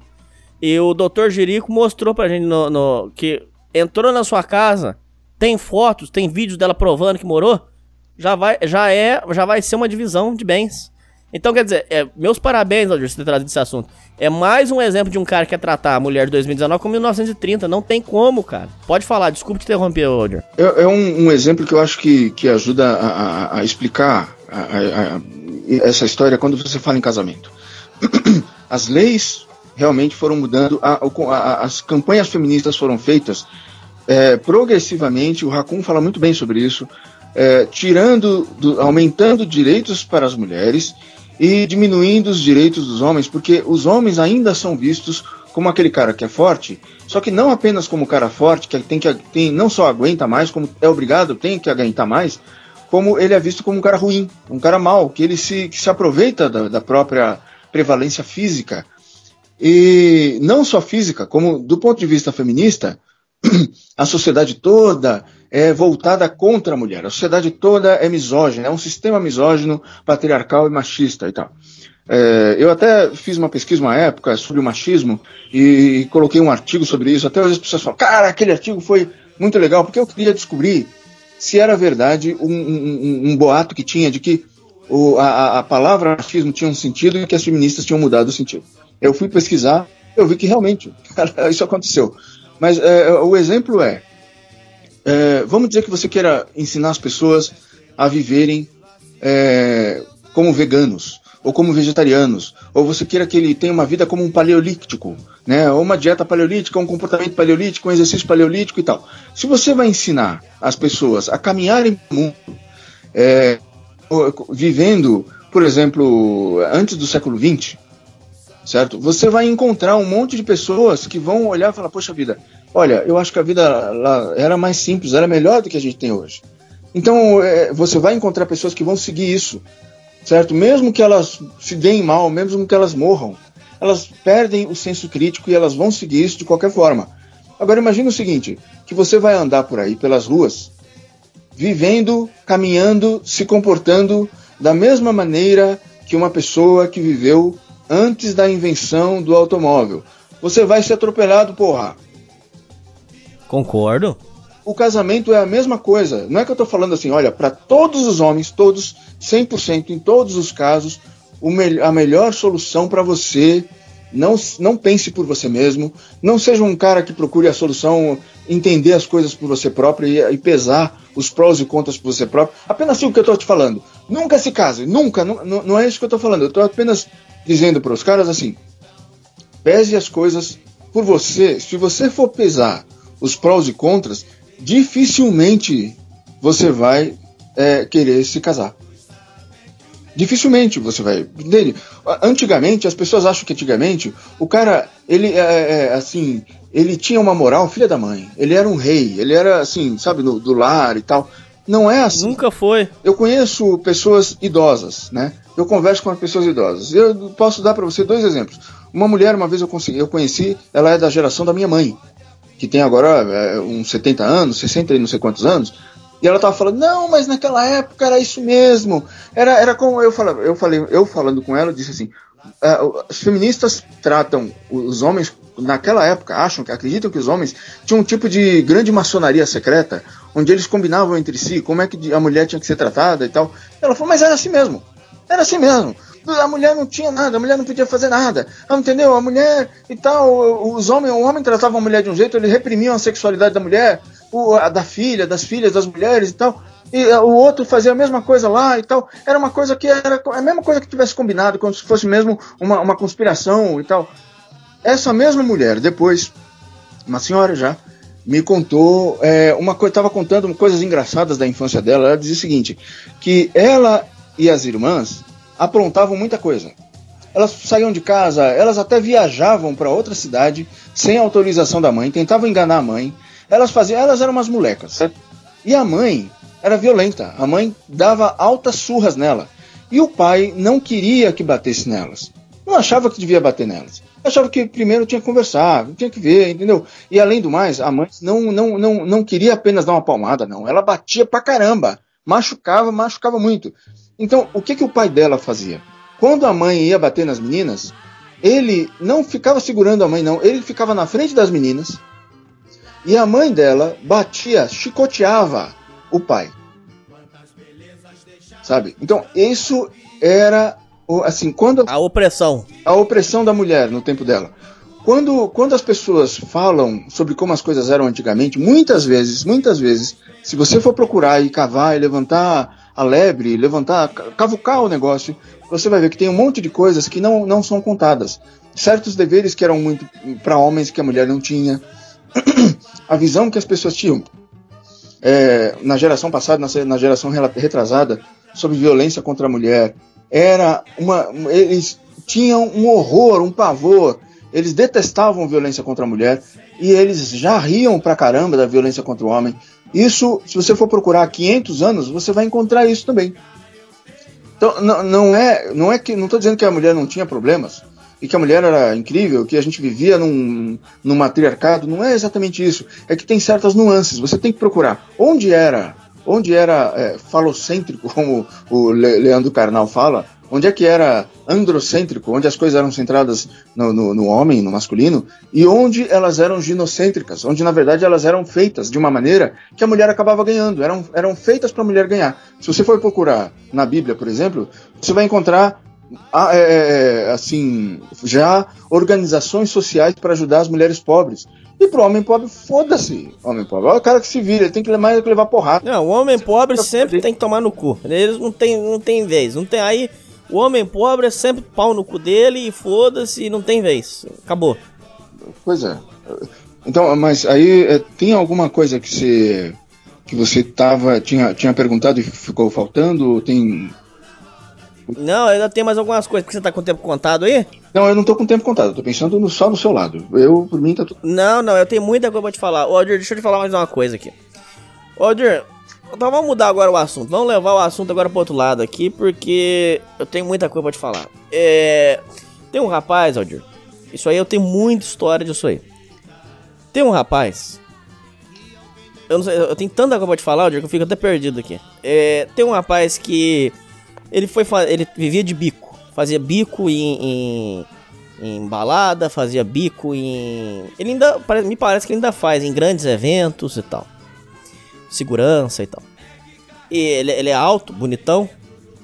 E o, o pessoal contratava ele de segurança. Certa vez numa balada, não, posso dar muitos detalhes, mas é, essa balada aconteceu que no final da festa, no final do, do expediente, liberaram para os seguranças beberem, tá? Porque já tava no final da festa, ali quase 7 horas da manhã, o pessoal já tava começando a ir embora. Aí liberaram o povo tomar um negocinho. E ele, por um erro dele, ele exagerou e bebeu demais da conta. Tava com o estômago vazio, porque tava trabalhando. Bebeu de estômago vazio, isso acontece. O cara deu PT, tombou. Sim. E aí pegaram, aí ele pegou e encostou num canto da festa, perto do banheiro. Uhum. Tava muito ruim. Ele falou assim que foi a primeira vez na vida dele que ele, a, a vista é, ele conseguia ver o que estava acontecendo, mas ele não conseguia reagir. Certo. O corpo dele, a mão, ele não conseguia levantar a mão, nada. Ele só, ele só ficava com o olho aberto e vendo. E tinha uma faxineira, é, que ele falava palavras dele, uma, uma, uma negona, fortona, faxineira. E essa faxineira pegou, arrastou ele para dentro do banheiro, pegou, tirava os peitos para fora, uma, uma, é, é, uma, uma, é, ele falou que era uma véia, tirava os peitos para fora e ficava esfregando na cara dele. É, Aquele peito suado. Ficou esfregando na cara dele. ah, E, e ele não viu que- o que mais que ela fez. Ele falou que o que ele viu, o que ele viu que ela fez é que ela pegava os peitos e ficava esfregando aqueles peitos na cara dele. certo. E ficava falando umas coisas que ele não entendia o que que era, esfregando os peitos, esfregando os peitos e ficou naquilo, ele não conseguia reagir. Ele não conseguia reagir, aquela coisa horrorosa, esfregando os peitos na cara dele, esfregando, esfregando, esfregando. E aí, beleza. Isso aconteceu. A gente. Quando ele acordou. Ah, pode falar, não, pode falar, desculpa. Não, é, eu ia dizer que a gente, a gente ri do negócio até e tal, mas. Quem A tá história, passando o, ouvinte, o ouvinte deve estar dando risada, inclusive. Sim, é, o- só que é, para uma pessoa que está passando por isso, a experiência de você ficar parado e tal, de você não, não conseguir reagir e tudo, é, é uma experiência é, de pesadelo para a pessoa. Aliás, você falou sobre essa história de, de- de abuso sexual e tal. Eu também aconteceu comigo isso quando eu era criança. Né?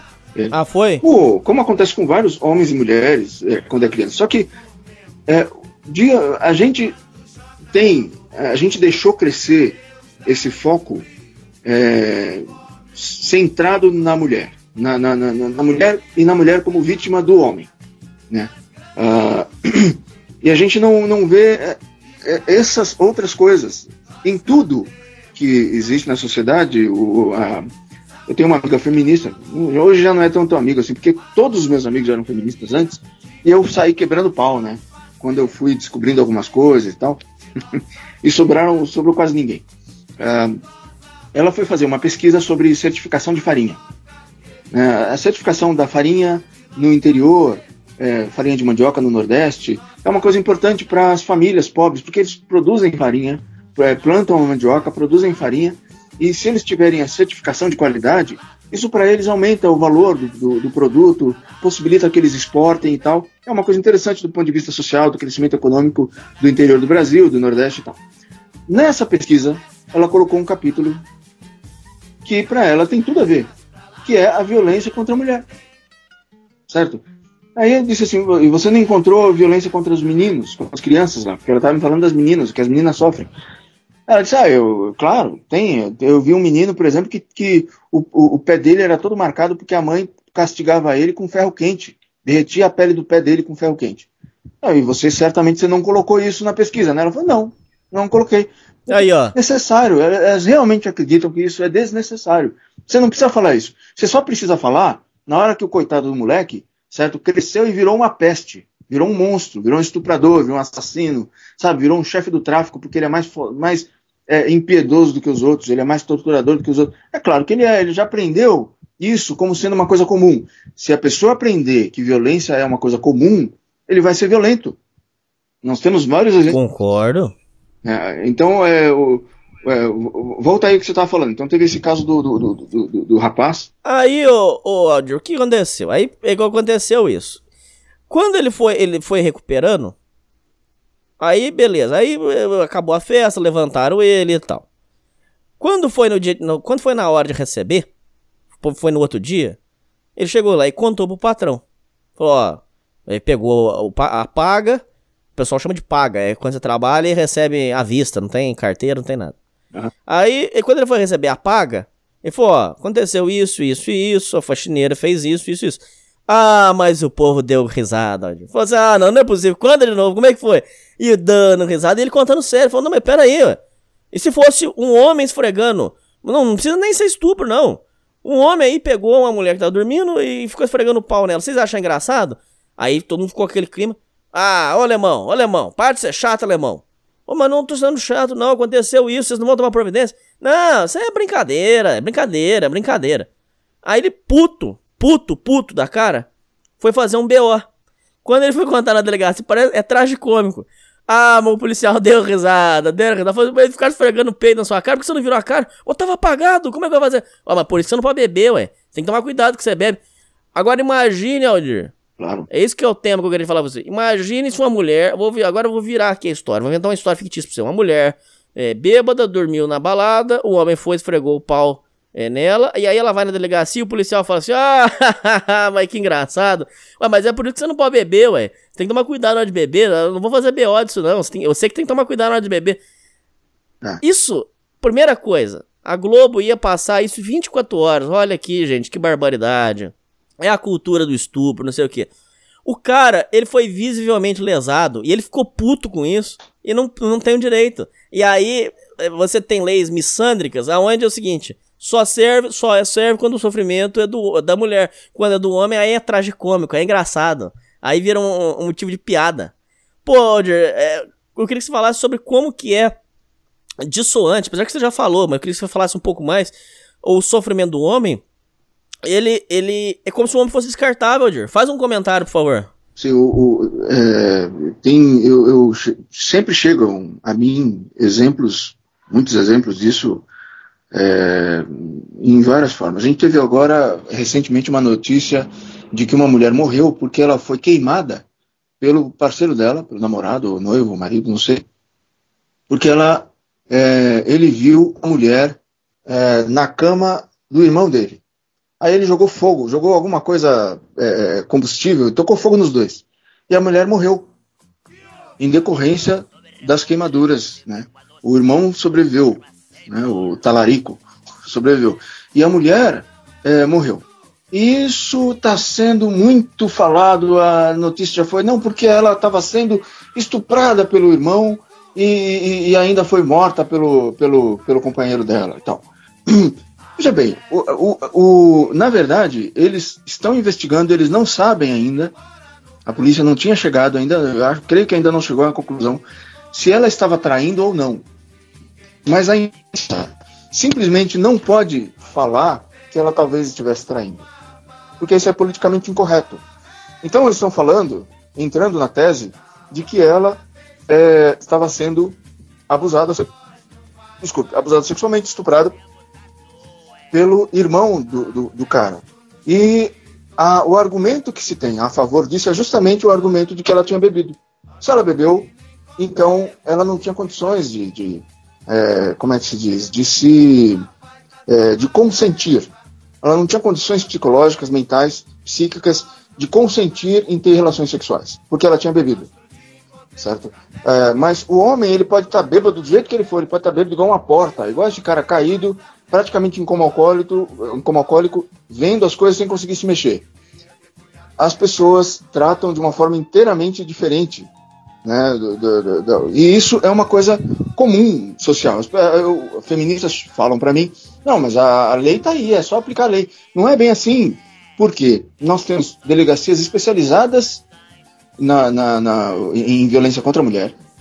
Nós temos secretarias municipais, estaduais e federais para defender a mulher como vítima, para ver e defender a mulher como vítima, e não o homem. A Simone Alvim contou já um caso, eu não sei se isso foi público ou se foi só para mim que ela falou, que tem, teve, ela viu um, um homem que estava todo machucado pela mulher e ele foi para a delegacia. Quando chegou na delegacia, estranho que pareça, ele foi lá prestar queixa, foi prestar queixa e acabou apanhando dos policiais como agressor de mulher. Eles viram ele como um agressor e bateram nele por causa disso. Certo? O cara machucado apanhou na delegacia porque ele foi dar queixa da mulher ter machucado ele. Tem casos onde a polícia chega na casa do, do, do casal e é, a mulher jogou óleo quente, o cara tá todo queimado, tá com a pele derretida, tá num estado lastimável. A mulher chega e fala: Não, eu tava me defendendo. Pronto, o cara vai preso. Por quê? Ou então eu fui agredida, ou então eu fui estuprada, que a gente sabe. É a carta na manga. Quer Exatamente. destruir a vida sua? Ô, Dir, ô, Dir, qualquer mulher pode estragar sua vida, a sua. Você, Aldir, você pode ter a vida estragada agora. Agora. Sim. Qualquer mulher aleatória só pode, só precisa alegar. O Aldir Gracindo lá do Voice for Men é, me abusou. Pronto, vai, vai baixar a Globo aí. Vai dar a maior cagada do mundo. Aí eles vão começar a dizer que é movimento é, pró-estupro. Pronto, já destruiu sua vida. Tá vendo como é que é simples assim? Acontece. Acontece. Nós não temos uh, uma, uma, uma, uma como é que eu vou dizer, uma maioria de mulheres fazendo isso por todo lado, mas aquelas que fazem, elas recebem uma cobertura é, da própria sociedade, porque é, a gente tem esse problema, essa cegueira seletiva, né? E esses casos acontecem. O cara é acusado, ele já é tido como culpado. O cara acusa, ele vira riso, vira risada. Aquela, aquela, aquela, tem um, um aquelas, é, eu lembro da, às vezes eu lembro em português, não lembro em inglês ou vice-versa e tal é, o, em inglês chama de cautionary tale. É, são uh, contos é, que servem para ter uma, uma, uma, uma para passar uma mensagem moral que de, de, de, de cautela, de precaução, que tem uma, uma, um aviso de como coisas para você não fazer na vida. É, uma história dessas que tem uma lição de coisas para você não fazer na vida é a história do menino que gritou lobo o menino é, grita para todo mundo: tem um lobo aqui, tem um lobo aqui e tal, né? Atacando as ovelhas, atacando ele e tal. É, as pessoas todas vão lá. Não tem lobo nenhum, ele estava mentindo. Ele falou, ele chamou, gritou e não era verdade, certo? Ele faz isso uma segunda vez, faz isso uma terceira vez, sei lá. Chega uma hora que chega o lobo, ele grita, ninguém vai mais porque ninguém acredita nele e o menino é morto. Né? Essa é uma história, eu acho que tem isso no Brasil, essa historinha também. Eu acho que é uma historinha mais ou menos conhecida. A, a, a, a, ideia que você passa é: não fique denunciando as coisas sem ser verdade, porque você pode perder a sua credibilidade, você pode se prejudicar muito. É, tem um, um MGTOW que eu, que eu acompanho, um cara tem artigos bem interessantes, o nome dele é Barbarossa. Barbarossa. É, ele mora, acho que na, naquela ilha lá que é, tem um, faz parte do território americano, mas não é. Eu esqueci até o nome da ilha. mas é, ele é, fala assim essa, que, que essa, essa, essa lição é só para os meninos e para os homens. As mulheres, ela, fa, ela faz uma denúncia falsa de estupro, a polícia vai. Ela faz uma outra. Se, a, vão acabar descobrindo ou não, sabe que ela fez é, essa, essa essa denúncia falsa, ela pode fazer outra, outra, outra. Tem mulheres que, que vão fazendo denúncias falsas. Isso acontece é, com bastante incidência naqueles casos de ex-mulher que tem raiva do, do ex-namorado, porque o cara foi embora, o cara quis ficar com outra, não ficou com ela, queria que ele ficasse com ela. Ele se divorciou dela e ela não quer que ele tenha guarda dos filhos, ela quer tirar os bens dele, ela quer denegrir o máximo possível, atrapalhar, acabar com a vida dele e tal. Né? É, existe um, até um outro ditado nos Estados Unidos que esse não tem aqui no Brasil, que é por causa de um filme ou uma peça, não me lembro bem, que se chama o Hell Hath No Fury, que é, traduzindo é o, o, o, Inferno Não Tem Fúria. É, na verdade, o que eles estão o que está falando aqui, não, o inferno não tem uma fúria tão grande quanto a fúria de uma ex-mulher que, que, tem raiva do cara, sabe? porque não tem limite, sabe assim. E, e é, a mulher não tem normalmente uma força física que ela possa sobre, sobrepujar o homem. Mas ela não precisa disso porque ela apenas tem que fazer uma denúncia. Nós temos lições, até um, é uma lição bíblica, né? São coisas que fazem parte da nossa cultura. A história de, é, de João, de, de, José, filho de Isaac, que foi para o Egito e foi vendido como escravo e tal. E a, ele é vítima de uma, de uma acusação de estupro falsa e ele é preso como estuprador, né? Porque essa mulher que era importante, que era esposa do, do, do, senhor local ali, de um cara importante, poderoso, ela acusa ele, ele não quis fazer sexo com ela, ela acusou ele de estupro. E por causa disso. E ele foi preso como estuprador. Né? Então, é, é, essas coisas, assim, pessoas que têm é, um, um certo poder social, elas podem usar esse poder social de uma forma negativa. Eu não estou dizendo que todas as mulheres estão fazendo isso o tempo todo contra todos os homens, porque a gente saberia essa altura. Ia ser uma coisa tão comum que a gente ia estar tá falando que é comum. Mas, ah, ah, assim, que é uma coisa predominante, que é uma coisa de 100%, 99%. O que a gente está falando é apenas que isso existe. Isso existe, causa prejuízo e esses, esses problemas são ignorados. É, quando eu fui pesquisar e, é, uma, uma, é, uma ONG que tem nos Estados Unidos chamada Projeto Inocência, Hoje essa ONG está aqui no Brasil já. Eles procuram pessoas presas que dizem que são inocentes e eles avaliam no processo quais foram as provas contra essas pessoas para que essas pessoas é, acusadas elas tenham as provas reavaliadas é, e conseguem descobrir pessoas inocentes na cadeia. Pois bem, a grande maioria, é, uma coisa de 98% desses presos inocentes, eles têm um perfil em comum. Eles têm um perfil que é o mais comum do preso inocente. Ele é pobre, é negro e ele é acusado de estupro. É a forma mais fácil de você ter pessoa, pessoas presas na cadeia. É se ele for homem, negro, acusado de estupro. É a maior incidência. É tanto, tanto, que um, um escritório de advogados de esquerda nos Estados Unidos, lá chamado é, Southern Poverty Law Center, é, desculpa aí o pessoal eu ficar falando essas palavras, porque são as coisas que eu me lembro, que eu acho que podem é, contribuir, podem servir de exemplo.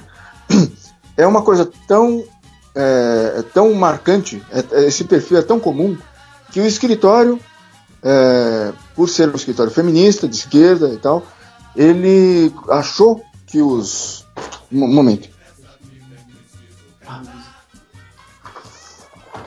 Desculpa, eu tive que interromper aqui rapidamente. O, é, eles acreditaram que a ONG Projeto Inocência fosse uma ONG da, do movimento dos direitos dos homens. E não é. Sim. Foi apenas uma coincidência. Eles queriam fazer esse trabalho com estagiários de direito penal, é, bom para o estagiário, bom para. E, e, que era um benefício, era uma coisa necessária, que eles viram como necessária na sociedade. E eles descobriram esse perfil comum do, do inocente encarcerado. Né? Ora, poxa, esses caras que são presos injustamente, eles conhecem a verdadeira cultura do estupro. Né? Porque muitas pessoas não sabem qual é a origem dessa, desse termo, cultura do estupro. Eu sei. Eu sou um dos poucos que sei de onde surgiu isso. Esses caras conhecem hum. a verdadeira cultura do estupro. Quando o cara é preso, principalmente se ele é acusado de estupro, aí sim, realmente as pessoas são literalmente se aplica a esses caras, a esses prisioneiros, a cultura do estupro. As pessoas acham que é moral, correto, e elas querem mais é que eles sejam estuprados lá, porque é o estupro, estupro corretivo, né? Estupro punitivo. Eles acham que é justo. É, não, tem que ser estuprado mesmo. É, essa é a verdadeira cultura, cultura do estupro. O, a, a, origem da expressão cultura do estupro, que é uma teoria feminista, é, é vem de, do trabalho de algumas feministas que foram, que, é, é foram fazer um documentário uma época uh, e com alguns presidiários que eram uh, acusados de estupro. Então elas escolheram homens que eram realmente estupradores para eles prestarem depoimento, tipo fazendo meia-culpa, certo? É, porque eles estavam se organizando, eles estavam tentando é, impedir, criar uma, uma, alguma forma de política pública que impedisse o estupro dos homens na, na prisão. Eu estou tendo uma mensagem aqui de que a conexão está ruim, então se cair é, é, é problema meu aqui, do, da minha conexão. Tá ok. Uh, e então esses caras dão depoimentos nesse documentário falando que de como eles ve, viam as mulheres antes, sabe? Eles se recriminando, falando que eles viam as mulheres como objetos, que eles falam. Essas feministas usaram esses depoimentos para dizer que a situação da mulher aqui fora na sociedade é pior ou igual à situação desses caras lá. Então, elas escolheram verdadeiros estupradores para prestar depoimento é, e esses estupradores elas apresentaram como sendo evidências, provas de que a sociedade, né, os homens em geral, nós somos todos estupradores, todos nós somos vistos pelos piores, né, na, na, na, nessa militância feminista. E, uh, e aí elas criaram esse documentário para dizer que as mulheres são vistas assim na sociedade e tal, é, e que a vida delas aqui fora é assim, e deram o nome, o nome do documentário é Cultura do Estupro. É daí que vem toda essa teoria hoje que, que é falada na, na, imprensa, cultura do estupro, cultura do estupro, que a gente vive na cultura do estupro, a forma como usam normalmente, é, assim, a, o argumento que usam para dizer que a cultura do estupro existe é que uma mulher dormiu com a porta aberta, a mulher estava bêbada e caiu, foi estuprada. Estava jogado na sarjeta bêbada, foi estuprada. A mulher estava andando numa zona escura, obscura, foi estuprada. E aí sempre tem umas pessoas que falam assim, olha, é preciso ter cuidado. É preciso fechar a janela da, da, da casa, é preciso trancar a porta, é preciso não facilitar e tal. Às vezes as pessoas exageram nisso. Porque ah, tem situações claramente de estupro onde a pessoa não tinha como. Esse cara, por exemplo, que você foi, a gente pode tipificar isso facilmente como um abuso sexual que ele sofreu. E pela nova lei de estupro, que fala que qualquer contato libidinoso já é um estupro, então um beijo roubado já é estupro, ah, esfregar as tetas na cara do cara é um estupro. Pela, pela letra Lógico. do penal é um estupro. Certo? Só que ele foi ignorado pelos policiais. Simplesmente. É, simples assim.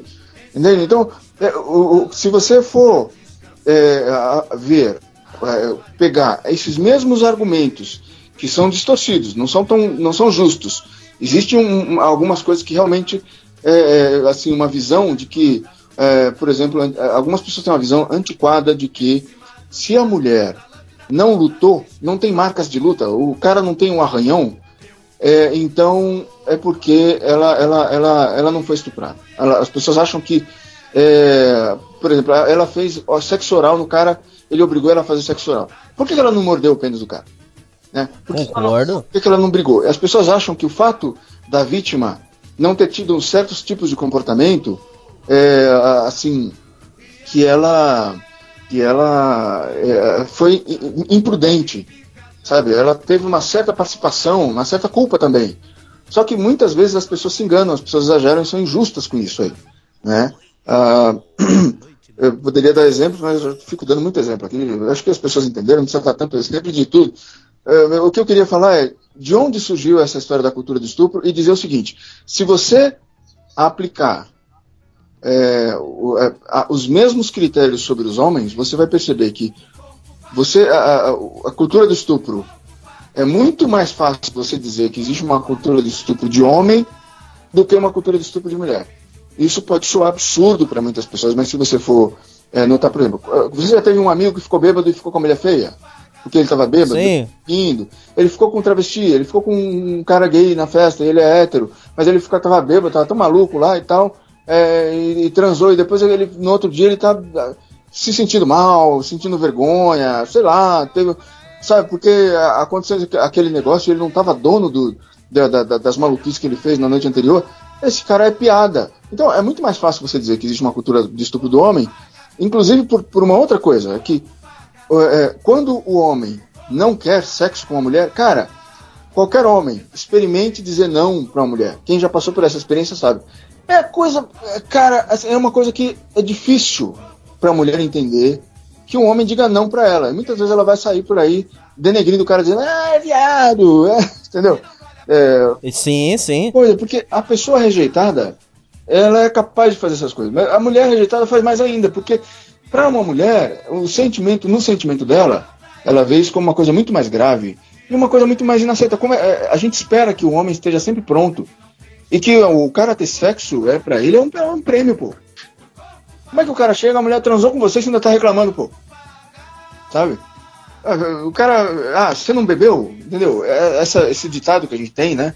É, de bêbado. Mas isso aí, sem querer, você tá entrando num tema mais complexo, que é. Complexo. Sem querer, você tá pisando num tema muito complexo, que é o seguinte, mas é bom que você já levantou a bola, a gente tem que seguir.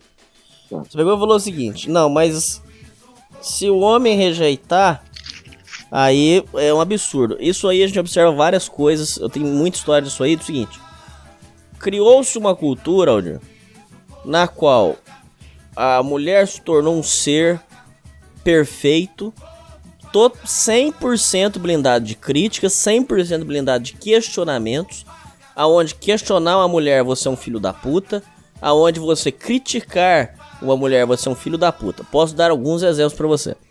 É, tinha uma vez, recente isso aí, postaram uma foto de uma mulher gorda, falaram assim.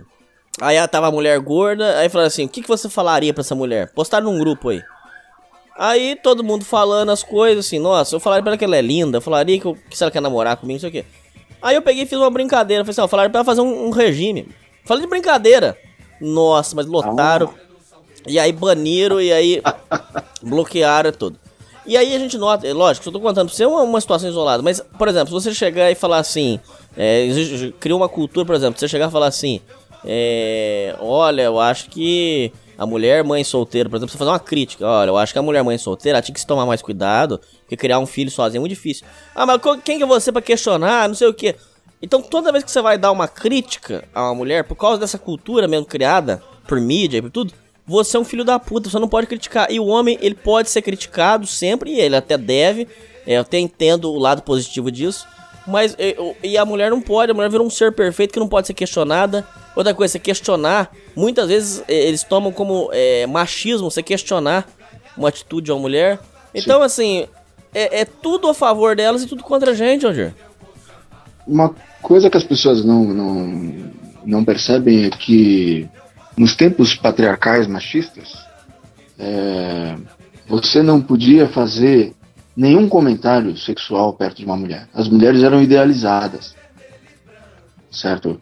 E teve muito, muito, muito é, manifestação e campanha feminista contra o que elas chamavam de marianismo, que era ver as mulheres na a semelhança de Maria, pura e casta, uh, virgem, né, e, e superior moralmente ao homem. E que a mulher era um ser sexual, elas queriam que as pessoas entendessem que a mulher precisava ser livre sexualmente.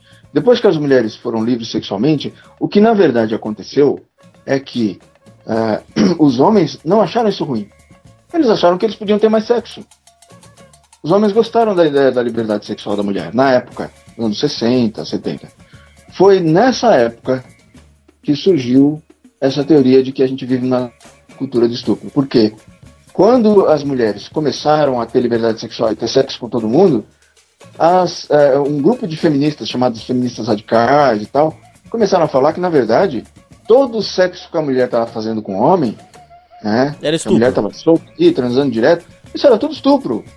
Era tudo estupro. Elas estavam bebendo, elas estavam bebendo, bebendo não, não tinha condição de, de, de, de, de consentir. E outra, a mulher, só por viver numa sociedade opressora, patriarcal, ela já não tinha condição de consentir, porque era, a gente vive sobre uma heteronormatividade. Ou seja, a heterossexualidade é imposta. É imposta às mulheres. Certo? Essa conversa é, das feministas surgiu, a conversa de hoje, que fala que a mulher é objetificada nos games, nos, vi, nos filmes, nos, nos, nos uh, no, no, no, no desenho animado, em todo lugar, na propaganda de cerveja, é uma reação das feministas ao movimento que elas próprias fizeram de liberação da mulher. Certo? Assim. Então é um negócio assim: as mulheres se revoltam contra o machismo, que na verdade era um feminismo.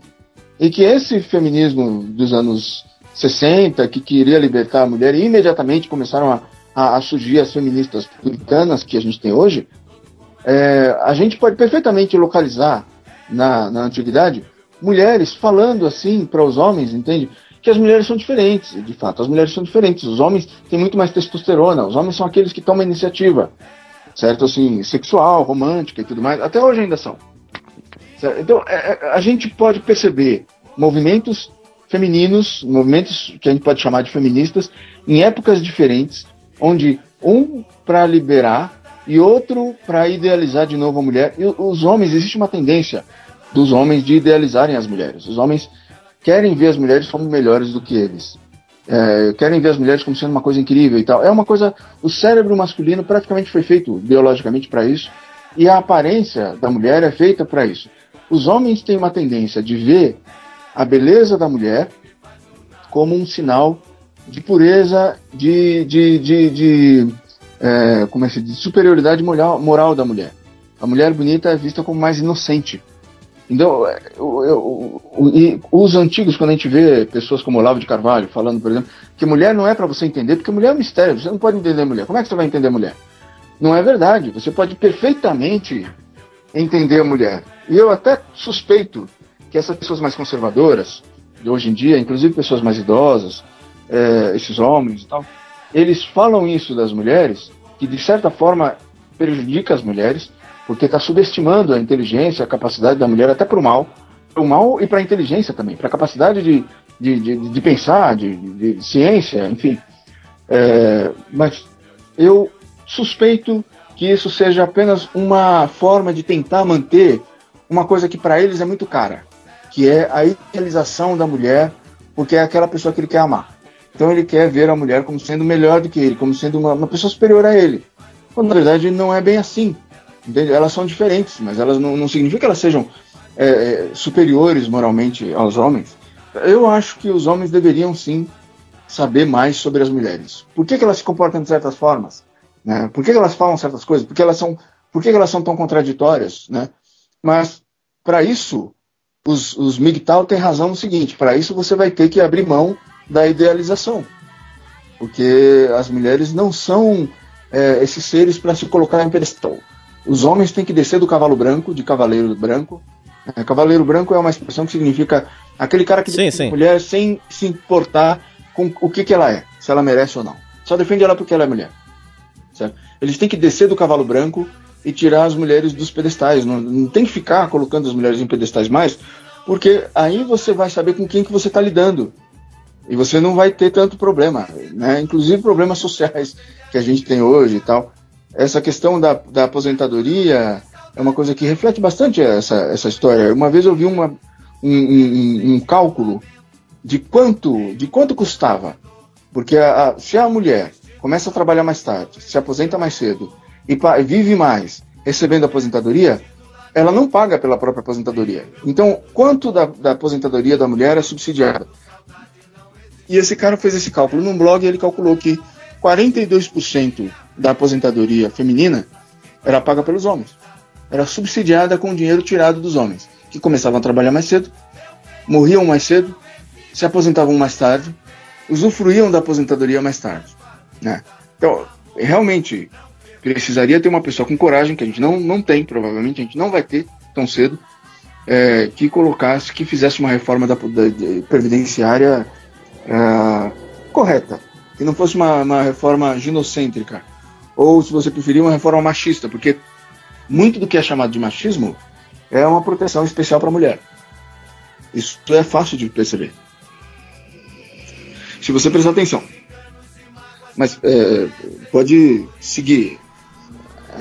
Não, não, aí Desculpa. beleza. É, bom, é, aí a questão é o seguinte: você tem um estado com todo aparato é, contra o homem, você tem essa cultura é, contra o homem, e aí eu te pergunto, quais são as perspectivas daqui para frente, Walter? Vai ser. Você acha, tem gente que diz que o feminismo tá perdendo a força na gringa, não sei se é verdade. Tem gente que diz que uma hora o povo vai saturar disso aí, vai mandar todo mundo a merda e vai acabar feminismo, vai acabar tudo. Tem gente que diz que a tendência é piorar. Como é que você enxerga as perspectivas daqui para frente? A minha visão não é uma visão muito, muito é, otimista, por algumas razões. As pessoas costumam. É, você disse que a sua audiência é mais pessoas de direita do que pessoas de esquerda. Existe uma ilusão das pessoas sobre, sobre o feminismo. As pessoas acham que feminismo é igualdade. É, eu acho que eu tinha mencionado esse engano para você antes. As pessoas acham que feminismo é igualdade. Então elas identificam feminismo com aquilo que ficou chamado de ideologia de gênero, que é uma ideia de que não existe homem e mulher, na verdade, que é todo mundo igual, certo? Que as diferenças são apenas culturais, que uh, não se nasce mulher, se torna mulher, como disse a Simone de Beauvoir, que é mentira. Uh, então isso faz com que as pessoas não percebam certas coisas. Né? O, e aí eu posso fazer aquele paralelo que eu já comecei a fazer antes na nossa conversa com o que o Olavo de Carvalho certa vez falou, uh, que as pessoas acham que o comunismo é uma coisa só, quando na verdade o comunismo é uma ideologia que muda, vai se transformando e vai se contradizendo constantemente. Uh, o feminismo também é uma coisa assim. Não é igualdade, porque igualdade é impossível. A igualdade não vai acontecer. E as feministas Os dois não nunca... são iguais. É. Como é que você vai. É, é, só esse argumento já é campeão. Não são iguais. Como é que você vai querer igualdade de uma coisa que não é igual? Não tem como ser igual. O desejo exatamente. sexual do homem é maior. Acabou. Sim, sim, exatamente. Os homens têm. Eles tendem a fazer mais esforço para ganhar dinheiro, porque o valor do homem é, é visto como é, no, na, na, na, razão é, direta do, do é, como é que eu vou dizer da do status social que ele tem. Né? E o status social tem a ver com o, o, que o cara tem, o dinheiro que ele tem. A forma como a gente. Essa expressão objetificação é uma opção, é uma expressão enganosa. Porque ninguém vira objeto. Você não, não vira objeto. Você olha a mulher e fica com tesão para a mulher, a mulher virou um objeto, não é verdade. No entanto, é, se você for colocar a mulher, a beleza física da mulher, a atratividade física, ela ser bonita, ser sexual, sensual, ela ter formas atraentes, né? É, bunda, coxas, peitos, beleza do rosto e tal, aquelas medidas, aquela proporção entre cintura e quadris e tal. A gente pode entrar em, em detalhes técnicos sobre isso e tal. É, mas se isso, a, a, beleza física da mulher, é o, onde ela vai ser objetificada o, o, e onde ela vai se objetificar para poder ter alguém que queira ela. Porque as, você quer ser querido, você quer que as pessoas desejem você, homens e mulheres, nós temos isso. Então, se essa, você vai considerar isso é, como objetificação da mulher, a forma como o homem se objetifica é procurando ter bens a oferecer, né? Então ele vai trabalhar mais, por isso ele vai viver menos, ele vai ter uma, uma, uma qualidade de vida inferior, né? Para ele se, se, se tornar, procurar se tornar elegível para uma mulher, né? Uh, tem uma, uma, uma, música do Renato Russo que ele, sem querer, ele fala sobre isso. Ele diz, eu sou rapaz direito, fui escolhido pela menina mais bonita. É isso aí, é a dinâmica normal. O que é o rapaz direito? Era o rapaz que trabalhava, era o rapaz trabalhador, o rapaz que podia é, ter uma casa, sustentar uma casa. Hoje as coisas mudaram. Né? O fato de você ter uma quantidade muito grande de mulheres no, no, no mercado de trabalho é, diminui o salário de todo mundo por uma lei econômica de oferta e procura. Você tem muito mais, tem o dobro de oferta de, de, de mão de obra, o, o, você vai pagar metade, porque tem o dobro.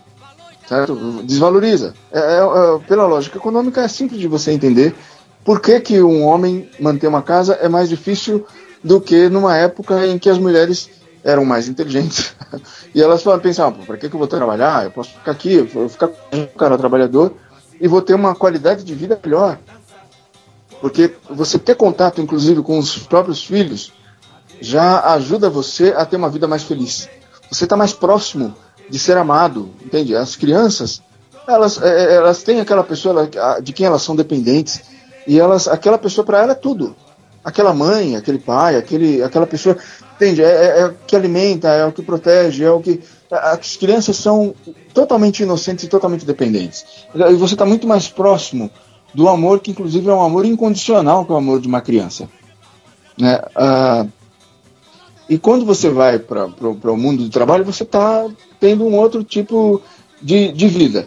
Então, o que eu vejo, assim, você perguntou sobre as perspectivas, o problema da perspectiva é, é o. Daqui para frente é assim: as pessoas acham, a pessoa de direita costuma achar, o homem e a mulher de direita costuma achar que o feminismo é a esquerda. E a gente tem um precedente que eu posso citar que as pessoas não aceitam muitas vezes homens de direita, especialmente os tradicionalistas, não aceitam esse exemplo como sendo um, um, um, um precedente, como sendo um exemplo na história recente é, sobre o que acontece com o feminismo quando o feminismo perde a moral. Nos Estados Unidos, as feministas se organizaram lá pela década de 70, se eu não me engano, é, para criar uma lei chamada Equal Rights Act, que é o, a sigla era ERA, ERA, né? Era. Uh, Equal Rights Amendment era a lei dos direitos iguais, onde todos os homens e todas as mulheres, por lei, tinham que ter os mesmos direitos e deveres. Quando as feministas começaram a fazer essa, essa campanha, surgiu a, o questionamento de que, peraí, as mulheres então vão ter que se alistar? As mulheres vão ter que ter as mesmas obrigações que os homens? os homens vão ter os mesmos direitos que as mulheres? E as feministas disseram sim, sim, claro, porque elas perceberam, pelo menos na perspectiva delas, na visão delas, que o que dava para o homem a importância que ele tinha na sociedade eram não os direitos, mas os deveres que ele tinha. A, a, dificuldade que os homens tinham na sociedade tornavam esses homens mais fortes. Então, eles, elas defendiam que os homens deveriam ser, ter, uh, os uh, homens e mulheres tinham que ter direitos iguais e que isso deveria ser uma lei. Fizeram uma organização, uma, uma, uma mobilização nacional nos Estados Unidos nessa época para aprovar essa lei, que era a, o, a lei dos direitos iguais, Equal Rights Amendment. Uh, pois bem, foi nessa época que surgiu um movimento de mulheres conservadoras liderados pela famosa Phyllis Schlafly, que, que, era, que é uma antifeminista famosa. Ela criou, foi, foi para todas as universidades, falando para as mulheres que elas iam perder os privilégios femininos. Que as mulheres, ao contrário do que as feministas diziam, elas eram privilegiadas, elas tinham privilégios por ser mulher, privilégios que elas tinham e que elas mereciam e que elas deveriam ter e que elas precisavam preservar como mulheres. E com isso, é, o movimento feminista nos Estados Unidos te, te, teve o maior, a maior derrota que eu já vi, que eu conheço pelo menos, é, para aprovar leis e para mudar a sociedade, para mudar as leis e tudo mais. Elas não conseguiram aprovar isso. E isso deixa claro algumas coisas. Primeiro, igualdade, não apenas as feministas nunca quiseram igualdade, mas quando elas quiseram, elas fracassaram. Porque a sociedade está pronta para dar para as mulheres direitos iguais aos homens, está pronta para dar para as mulheres direitos a mais para as mulheres do que, os, do que os homens, dá privilégios para as mulheres, mas a sociedade não está pronta para dar para as mulheres os mesmos deveres que os homens e dá para os, os mesmos direitos que as mulheres, certo? E o conservador normalmente ele não percebe isso, que o que acontece, é, ele não percebe o, esse aspecto que os ativistas de direitos dos homens falam e os, os MGTOW também falam, que é o lado do ginocentrismo, do, de colocar as coisas sempre de acordo com a conveniência da mulher e não do homem. Inclusive colocando isso como sendo uma questão de grandeza, de, de, de, até de superioridade e de orgulho e de privilégio masculino. O privilégio masculino morrer enquanto a mulher vive. O privilégio masculino tem uma qualidade de vida inferior para que a mulher tenha uma qualidade de vida superior. Privilégio masculino pagar a aposentadoria que ele não vai usufruir ou até pagar mais caro e trabalhar até mais tarde pagando mais para que a mulher viva mais, trabalhe menos e receba a aposentadoria paga pelos homens. Porque se não, é, não são as mulheres que estão pagando, são os homens que estão pagando, isso é óbvio. É. Então, nesse governo, por exemplo, de Jair Bolsonaro, é, eu já esperava que as coisas fossem acontecer mais ou menos assim. Ele, logo de cara, nomeou uma ministra que é a ministra feminazi, né, a, a, a Dilmares né, uma mistura de Damares com Dilma, que é o que, é o que ela é. é por, ela ela é, acredita nas mesmas coisas que o movimento feminista no Brasil acredita e propaga com as estatísticas falsas, distorcidas. É, o Brasil é o pior lugar do mundo para você nascer se você for uma menina, né? a não ser que você veja a vida dos meninos. Né? Se você ignorar os meninos, que é o que a gente faz, aí o Brasil é o pior lugar para você nascer menina. É, o Brasil é um campeão mundial de feminicídio. Né? E aí você vai ver o, o, o que as aplica, a aplicação de, de, de, do, do que a gente considera feminicídio não precisa ser feminicídio. Porque a gente vai considerar feminicídio de qualquer jeito, porque sim. Certo? É, o, é, é só olhar a lei com um certa, uma certa capacidade crítica para perceber o que foi colocado ali. Né? Recém, é, o ano passado, as feministas começaram a ser punidas nas redes sociais, no Facebook, no Twitter, por discurso de ódio contra o homem. O que, que elas fizeram? Elas organizaram para tentar aprovar uma lei para punir o discurso de o, o, crimes de ódio e discurso de ódio contra mulheres. Foi aprovado rapidinho no Congresso Brasileiro. É, essa ministra quer novas leis e uma maior rigidez baseado na visão feminista, de que as mulheres estão sendo vítimas. O foco na mulher, a concentração na mulher como vítima. Né? Isso gera distorções.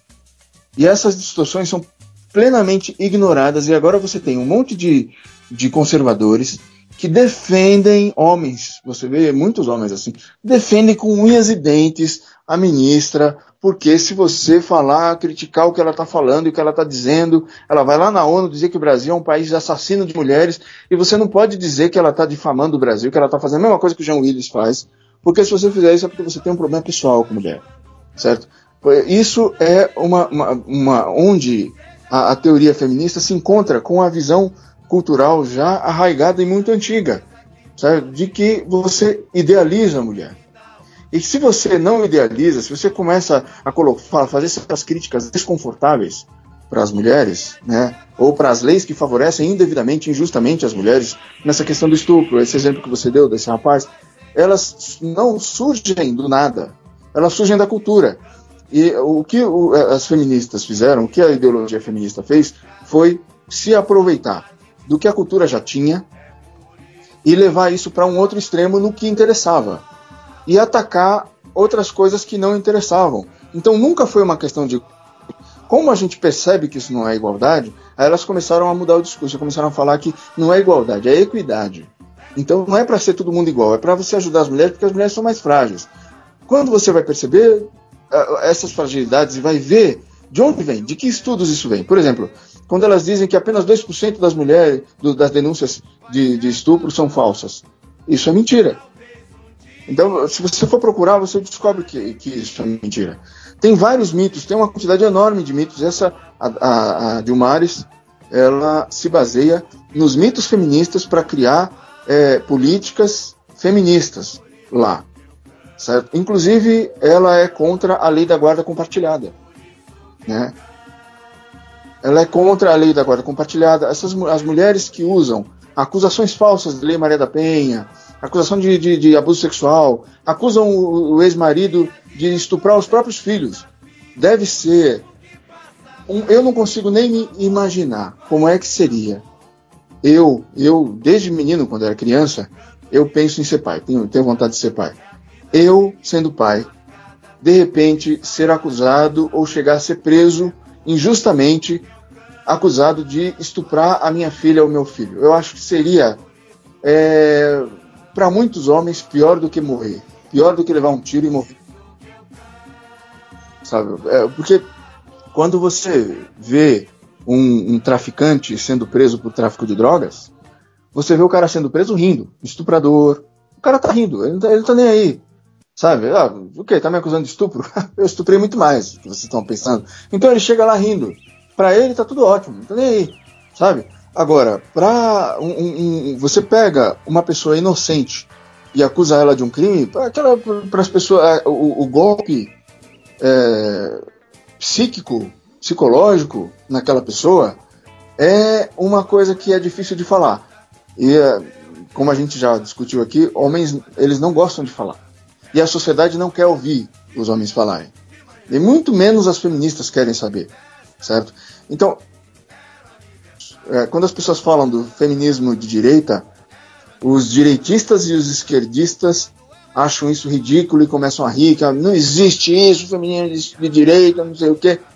É um engano, porque as pessoas estão vendo o feminismo apenas do ponto de vista do do, do, comunismo de gênero, que é tudo igual. É todo mundo igual, não é ninguém diferente de ninguém. Só que o feminismo, desde o início, desde sempre, ele trabalhou para passar privilégios para as mulheres, para aumentar, a despeito de, de, de, qualquer tipo de comportamento, de qualquer mulher individual ou de todas coletivamente, é, criar uma, uma idealização da mulher certo? Onde não importa o que ela faça, ela está sempre certa. Não, importa o, quanto ela erra, ela está sempre certa. Enquanto, não importa as ações imorais da mulher, ela nunca é tão. É, a crítica, toda crítica é, é, é sexismo, é machismo. É, o todo elogio. Aí, não, elogio. Uma vez eu estava conversando com a minha mãe a respeito disso. E eu estava falando com ela que eu percebi que, que mulheres é, eu conheço, literalmente, eu fico observando esses detalhes, né? Elas não conseguem diferenciar o elogio de uma descrição. Elas não conseguem diferenciar. O, a, a, você dizer a verdade, você ser razoável e apenas fazer uma avaliação da mulher e você fazer um elogio rasgado. Você é luz, é raio, estrela e luar. Você é a coisa mais linda. Como disse o Bolsonaro, nós precisamos é, mostrar para as mulheres, fazer alguma coisa pelas mulheres, essas joias raras. Como é que uma joia rara, se a metade da humanidade é essa joia? Então não é tão rara assim, poxa, sabe? Por que, que ele chama a mulher de joia rara? Porque os homens antigamente, os homens da geração dele, e até gerações um pouco mais idosos do que ele, homens mais idosos do que ele um pouco, Bolsonaro está perto de 70 anos, mais ou menos, né? Esses homens, eles queriam idealizar as mulheres. Realmente dizer que mulher é uma joia rara é uma coisa comum nessa época. O que aconteceu com as feministas é que, para elas, o fato dos homens terem, durante toda a história da humanidade, feito tantas coisas pelas mulheres, tudo isso que foi feito, para elas, elas odeiam tudo isso que foi feito. Elas transformaram toda esse, esse, essa idealização, essa, esse endeusamento da mulher, essa santificação da mulher, elas arranjaram uma maneira de interpretar isso como sendo ódio de mulher. Então elas odeiam essa frase, odiaram essa, essa, essa colocação do Bolsonaro que as mulheres são joias raras. Para isso lembra o que o avô delas falava. E elas realmente são psicopatas o suficiente para considerar isso como sendo ódio de mulher. Você dizer que você está vivendo com joias raras. Quer dizer, você, você Sim. o que então? você não é uma joia, né? Você não é um cara, um preço. Então você é uma bosta, pronto. Bosta, pô. Você é um cara que. Você tem mais é que. né? Mas é você. pra, pra dar uma vida melhor pra mulher, porque a mulher é uma preciosidade. A mulher é uma, uma coisa demais. Sabe? É, essas pessoas como o Bolsonaro, é, no discurso dele é fácil de perceber. O, o, os elementos ginocêntricos da, da mentalidade. Não só ginocêntrico, como ginólatras, de idolatrar as mulheres, de colocar as mulheres como sendo uma coisa incrível, como sendo uma coisa maravilhosa e tal, sabe? Isso nos atrapalha, isso causa prejuízos para nós na sociedade, prejuízos que podem ser vistos. Sabe? É, assim, esses, esses, é, essas leis cada vez mais punindo os homens por nada, abrindo a possibilidade para que os homens possam ser punidos por nada leis que dão para as mulheres é, cotas nas empresas, na chefia, na direção. É, quando você tem, por exemplo, uma Dilma Rousseff na presidência, e você não pode criticar, você tem que dizer que, que ela é linda, que ela é maravilhosa, que ela é inteligentíssima, que ela é demais, que as políticas que ela faz, que as coisas, os discursos dela são geniais. É óbvio que isso ela. Ô, ô, Roger, eu tenho. Eu tenho muita história disso aí, Roger. Tem uma história recente, olha pra você ver. É eu quero falar pra você refletir e pros ouvintes refletirem. Olha que interessante, Roger. Recentemente, inclusive, tem uma mulher muito sensata que viu isso acontecendo e ela, a própria mulher, ficou indignada de ver isso. Eu tenho uma ex-companheira que forjou uma, uma falsa acusação de estupro pro tio dela, Aldir. Isso aí eu já. Um dia eu vou contar aqui no programa. Ela forjou e foi uma sacanagem muito grande. E aí eu fui numa página feminista, aonde tinha uma página lá que tava falando que o que é importante na hora da, do estupro, na hora da acusação de estupro, é o relato da vítima. Porque o relato da vítima vale mais. Isso é mentira, isso é. O próprio doutor Jerico, que é advogado, falou que isso, legalmente falando, não existe. O que vale é a prova, não relato. O relato não vale nada, mas com essa cultura é, missândrica, o que vale. Ele estava falando que o que vale é o relato da vítima. Que a gente tem que acreditar no, no relato da vítima. Que é o que, o que gera grandes aberrações aí, você sabe disso. Aí, Odir, eu peguei e contei lá na página. Falei assim, mas vem cá. É, como é que mulher. Vocês estão falando que mulher não forja estupro? Tentativa de estupro? Eu tenho uma, uma vagabunda de uma ex-companheira. Escrevi desse jeito, Odir. Eu tenho uma vagabunda de uma ex-companheira que forjou. E ela, é uma, e ela fez a maldade com o tio dela. E quase mandou o cara pra, pra cadeia. Como é que vocês dizem que isso não existe? Aí veio, Aldir. Olha que. Aldir contando assim, dá vontade de rir. Veio um cara embaixo e falou assim: Ei, ei, cara, calma aí. Como é que você chama ela de vagabundo? Eu falei assim, mas olha o que, que essa filha da puta ia fazer. Ela ia mandar um cara pra cadeia. Aí o cara pegou e escreveu. Aí é, é, isso virou, virou tragicômico. Eu dei risada. E, e teve uma, uma, mulher que deu risada. Ela, a própria mulher, ficou indignada. Ele pegou e falou assim, Odir. Cara, eu sei que é, as mulheres às vezes aprontam algumas coisas. Aprontam algumas coisas, Aldir. Mandar um cara pra cadeia, inocente, Aldir. Eu sei que elas aprontam algumas coisas de vez em quando, mas a gente não pode descontar nossa raiva. Use termos corretos para falar de uma mulher. Aí eu, eu, eu peguei e falei assim: vem cá, a mulher forjou uma tentativa de. Forjou uma, um relato falso de estupro. Podia ter fudido a vida do cara, um senhor de idade que tem, que tem filho e neto. Ia fuder a vida do cara por palhaçada, por merda. Aí ele pega e fala o seguinte, Aldir que de vez em quando, é, é, eu sei que de vez em quando elas aprontam algumas coisas. Uma tentativa de estupro, destruir a vida de uma pessoa e apronta alguma coisa, Aldir. Vê se pode. Olha a proporção como é que é, Aldir. Apronta algumas coisas. Você entendeu como é que é, Aldir? Pois é. é, é Quer dizer, é totalmente descomparado, cara. A gente vê isso toda hora. A gente vê exemplos toda hora. E apontar esses exemplos é, muitas vezes já é motivo para você é, ser é, difamado, para você é, ser chamado de misógino e tal. É, quer dizer, realmente essas coisas têm que mudar. Eu não acho que mulher uh, tem que ser estuprada, tem que ser maltratada e tal. Ninguém acha isso. É, o, mas tem que ver que, que, que essas que a mulher ela tem o, os, como é que ela é um ser humano e ela é um ser humano com peculiaridades por ser mulher.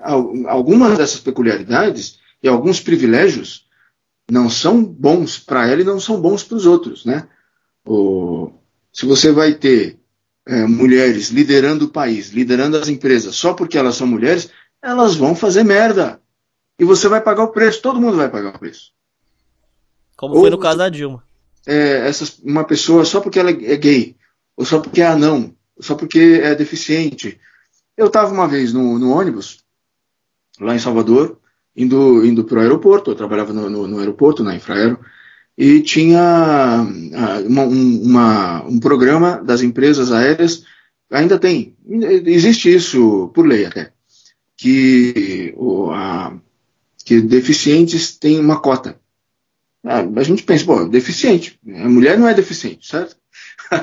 Mas de acordo com um pacto que a gente tem, um tratado internacional, é, que o Brasil é signatário, não apenas a, a, o deficiente vai ser favorecido por políticas públicas, mas a mulher deficiente vai ser mais favorecida por políticas públicas. Pois bem, isso é verdade. Eu posso mostrar a lei, depois posso pesquisar, procurar e dizer a letra da lei.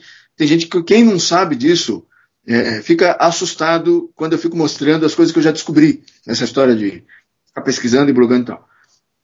Pois bem, a, é, eu estava no ônibus, eu estava sentado mais para trás e tinha um casal sentado no, num lugar que é tido como no ônibus como um lugar melhor, que é aquele lugar que fica em cima do pneu. Se o pneu estourar, você se ferra. Né?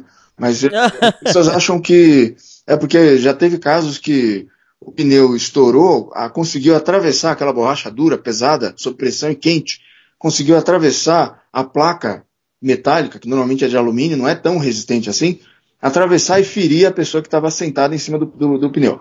Mas aí aquele lugar é mais alto e, e ventila melhor. A, a, janela abre no alto, não abre mais embaixo, ela abre no alto. Uh, então esse casal sentou nesse lugar mais alto entrou uma deficiente no ônibus, andou até o, o, o ponto do ônibus onde eles estavam sentados e pediu para eles saírem porque ela queria sentar ali. Por quê? Porque ela é deficiente. Agora, o fato dela ser deficiente, ter uma perna menor que a outra, significa que ela deveria sentar num lugar mais alto? Não. Não. Não tem necessidade disso, né? Então, se você coloca é, privilégios para certas pessoas, mesmo que essas pessoas sejam, elas tenham algumas desvantagens na vida, você vai ter problemas. Naquele exemplo que eu falei dos irmãos, né? Tem muitos irmãos que crescem com ódio mortal um do outro. Por quê? Porque um deles era favorecido pelos pais. E qual, por qual motivo os pais favoreceriam? Muitas vezes é porque aquele teve problema de saúde quando era novinho. Era o mais fraquinho, era o mais, né? então, é, é, essas, essas, é, essa visão da mulher como sendo uma mistura de deusa e, e aleijada, né, uh, é uma coisa ruim. Eu não acho que a gente deve partir para outro lado. Olha, as mulheres são monstros. Mas a gente deve saber o seguinte: quando você encontra com uma mulher monstro, a mulher monstro passa perfeitamente des de despercebida e passa por inocente na sociedade. As pessoas ruins, as pessoas malignas, na sociedade, elas logo percebem de que, que elas podem se favorecer. Entende? De repente ele vai dizer que ele, que ele é pastor, que ele é, que ele é uma pessoa muito santificada. E se a mulher é uma mulher de mau caráter, ela se beneficia disso, de ser vista como inocente, mesmo que, mesmo quando ela mostre que ela é uma peste, ela ainda pode. E não pode ser criticada. Não pode ser criticada. Até no, no, no, estatisticamente, isso é muito repetido, acho que muita gente já ouviu falar disso, os seus, os seus ouvintes. É, estatisticamente, as mulheres é, é, uma estatística que eu nunca conferi, é, é, repetido, eu fico devendo essa história porque eu não, não conferi pessoalmente. Eu não posso dizer, olha, eu conheço a estatística, eu sei o que, que é. Mas é, é muito repetido aqui.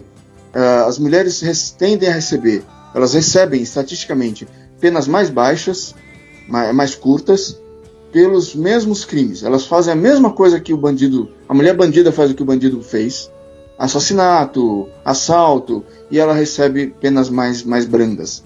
E quando você tem, se alguém aí dos seus ouvintes já foi assaltado por um grupo de assaltantes com uma mulher no meio, ele deve ter notado qual é a função que uma mulher assume no meio de um grupo de homens assaltantes. Ela é aquela que, que, que, que estimula eles a arregaçar certo? A matar, a esculachar, a arrebentar sua cara, a transformar você em carne moída. Elas são as piores porque elas não precisam nem fazer nada, elas só têm que estimular. É o que é o que se chama tecnicamente de violência por procuração. Você não bate na pessoa, você não vai no outro país e explode o país. Você manda um soldado, você faz uma campanha, você faz, chama todo mundo, é declara guerra, entendeu? Você fala pro cara, olha, ele me estuprou, ele, ele me ofendeu, ele fez isso, fez aquilo. E pronto. O, o cara vai lá e bate no homem que às vezes é um inocente. É. Ô Aldir, pra gente fechar aqui, última pergunta aqui. É, pergunta não. É, você foi vítima de estelionato amoroso ou você foi vítima de agressão? Você passou perrengues aí? Conta suas histórias de fossa. E agora pro programa entrar num ar mais de fossa aí. O que, que, você tem de força aí para contar para mim e pros ouvintes? Isso é, envolve também uma coisa engraçada naquilo que a gente está falando, a história da misandria, de forma como os homens são vistos. É assim, é, muitas vezes isso é muito comum. Quem tem contato com feminista já viu isso. Quem não teve pode não ter visto ainda é, e vai ver e vai lembrar do que eu vou falar agora. É, que se os homens, se tem um homem é, que não gosta de feminismo, que não é feminista, que é antifeminista e tal, é porque ele teve algum trauma. E alguma coisa, ele foi estuprado quando era criança, né? Isso aconteceu comigo. É, alguma coisa assim. Na verdade, eu me tornei antifeminista por causa do feminismo. Eu, as coisas que eu passei, que me fizeram sofrer quando eu era criança, que me transformaram numa criança deprimida, que pensava em suicídio e tal, é, me fizeram ter, é, foi a forma de eu lidar com o sofrimento, é, é ver outras pessoas que estavam passando mal e, e querer fazer alguma coisa para mudar isso. E automaticamente eu me tornei feminista por causa disso, porque eu achava que o feminismo tivesse a ver com isso, proteção dos, proteção dos mais fracos, né, dos mais frágeis e tal. É... Só que depois, conhecendo o feminismo, isso demorou muito para eu, eu, me tocar, para eu cair na real, é... foi eu percebi que não é nada do que estão falando, do que, do que se diz. Né? Agora, é, eu tive, como vários homens, eu percebi que muitos homens, é, de fato, eles passam a ter uma visão diferente, não tão idealizadora das mulheres, quando eles passam por uma experiência muito negativa com as mulheres, por causa do seguinte: porque o homem idealiza as mulheres até ele poder. Enquanto ele e quando ele cai é como se caísse do céu, porque ele ele ele ele estava assim é, voando tão alto na, na, idealização que a queda é muito é muito dura para esses caras. É, mas eu tive passei por, por, por uma experiência muito ruim, é, onde um, eu tive, eu tive, tive algumas experiências ruins. A pior delas foi é, vamos, vamos já direto para pior já. Ok. foi é, quando uma eu tive um relacionamento que eu é, eu tive esse erro de idealizar. Eu, eu achava que estava realizando o sonho que eu tinha, que era ter uma namorada que fosse uma amiga ao mesmo tempo, né? E eu estava passando por uma época que eu estava passando uma época muito difícil. Tá com quantos anos? Ah, eu tinha 30 e 30 e. Acho que era 38. 38 anos. Você, você naquela época 37. vivia no que é popular. É, você vivia naquilo que era popularmente chamado de Matrix? Você acreditava em feminismo, acreditava no amor romântico, tudo ou não? Olha, Já tava meio esperto. Eu tava meio esperto, mas não tão esperto, não foi suficiente. Certo? Aí É. como é que foi a cagada? O que aconteceu foi que, como eh, eu estava tendo um, período difícil, eu estava trabalhando muito e estava estudando à noite. E eu não estava podendo ver os amigos, eu não via ninguém. Eu chegava em casa só via as paredes. E tinha dificuldades, problemas no, no- no trabalho. O clima do trabalho era um clima pernóstico. Ah, pernóstico não. É, digamos, onde o, um, um clima envenenado, onde as pessoas um perseguia o outro. Tinha muito assédio moral acontecendo para todo lado e tal. O clima estava muito difícil. É, e eu conheci essa pessoa, essa mulher, online. Né? E eu comecei a Sei. conversar. Era uma pessoa muito bonita, mais jovem do que eu e tal.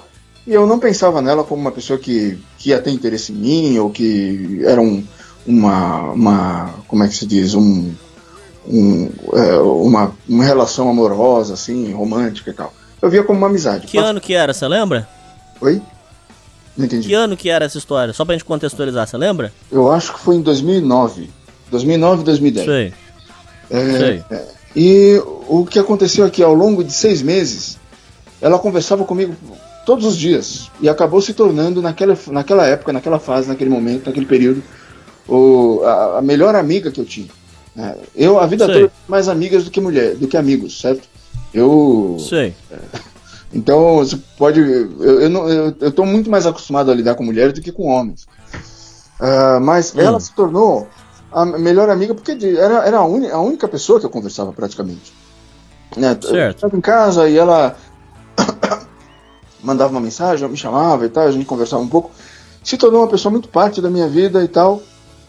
E essa história de, de, de conversas online podem dar uma, uma impressão. Acho que está na hora de eu beber aquela água aqui. É, podem dar uma, uma ideia de aproximação, de conhecimento, é, de que você conhece a pessoa, de que a pessoa é próxima, quando na verdade não é. Eu vi, a- via aquela pessoa, ela me contava os problemas dela, eu, eu falava dos meus e tal. Se tornou a minha melhor amiga naquela, naquele período. Até que chegou um, um, um dia que ela me perguntou por que, que eu não tinha interesse nela. Por que não ela? Sei. certo? Que eu contava, tinha ficado com uma pessoa, tinha achado que não tinha sido legal, não, não, não tinha dado certo, estava desapontado e tal, e que eu achava Certo. que essa história de relacionamento nem era pra mim mais. Sabe quando a gente começa a pensar assim? É normal. É, ah, então, ela me perguntou por, por, que, por que não ela? Certo? A partir daí, a gente foi mudando a Aí conversa você foi pra cima. eu no- de- no- a minha primeira reação foi ficar surpreso. E depois disso, é, as coisas começaram a mudar, a gente começou a ficar com um magnetismo muito grande, né, é, pelo outro, um pelo outro. A gente queria, os dois ficavam, ficavam muito querendo se encontrar, até que a gente se encontrou. Ela veio para minha cidade e a gente começou a namorar. E eu fiquei louco por ela, muito, muito mesmo, É, fissurado. Eu ficava tentando levar a vida normalmente, trabalhar, estudar, fazer tudo, mas eu só pensava naquela. na- Mas ela veio morar com você. Não, não chegou a. Não, não- veio morar. Ela tinha lá o trabalho dela, as coisas dela lá na cidade dela e tal. Veio passar uns tempos. Ela, é, não, ela veio, ela, ela vinha quando ela podia, passava alguns dias e tinha que voltar. E a gente Aí ficava você assim, pegava, ela- descarregava o leite nela, pá, curtia, namorava e depois ela ia embora. Sim.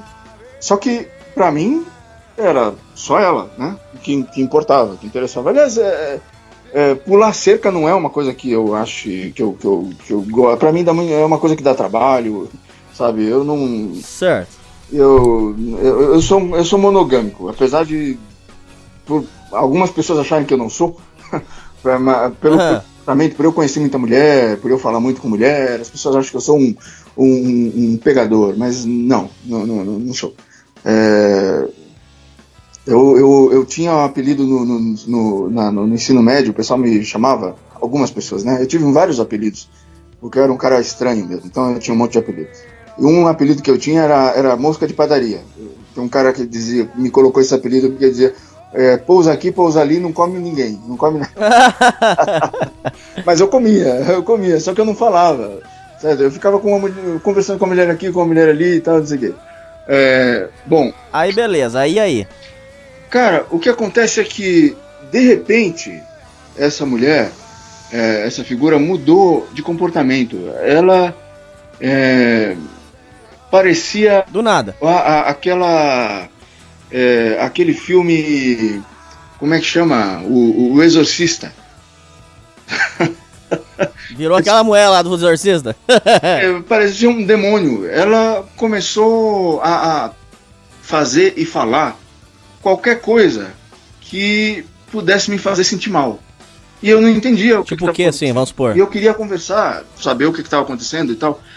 Passou muito tempo nisso e, eu gostava muito mas dela. Mas tipo o que, assim, essas coisas é importantes pra gente, ó, pro, pros ouvintes aqui. Tipo o que, por exemplo? Vamos dar um exemplo assim. É. Poxa vida, sabe que a coisa foi tão traumática que às vezes é difícil lembrar os detalhes. Né? Mas é, o tratava mal, tratava de uma forma grosseira. A... Virou o capeta. Oi? Não entendi. Virou um capeta. Virou um... Você se lembra do nesse filme? Se você fosse ler, é um clássico, muita gente viu o Exorcista. Ela falava tudo que pudesse colocar a pessoa para baixo. Sim, sim. Né? Falava tudo que pudesse ofender, que pudesse agredir, que pudesse magoar de alguma maneira. Então, é, me, por exemplo, eu, eu, ela, ela, ela, eu tinha vontade de, de, ser pai. Então, ela falava para mim, é, assim, que ela, ainda bem que ela tomava cuidado para não ter filho, pra, pra sabe, não, não ter um filho porque para não ter um filho meu. Aí eu estranhar de onde é que uma pessoa que, que supostamente é a sua namorada tá fazendo planos de, de, de vocês passarem a vida juntos, né?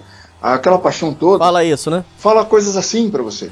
Porque, é, é, assim, o, o que. Pô, né? Cada um tem seus pontos fracos, né? E ela ficava acusando de, de, de, de traição, ou então eu ia falar com ela, ela não queria saber mais, não queria mais conversar, não queria ouvir e tal. E eu, então, perguntava o que estava acontecendo, ela dizia que não era nada. Isso também é uma forma tipicamente feminina de maltrato, né? Mas que não é considerada como maltrato. É aquela coisa. É, isso é clássico. A mulher começa a tratar o cara mal. Aí ele pergunta para ela o que está acontecendo, ela diz que não é nada.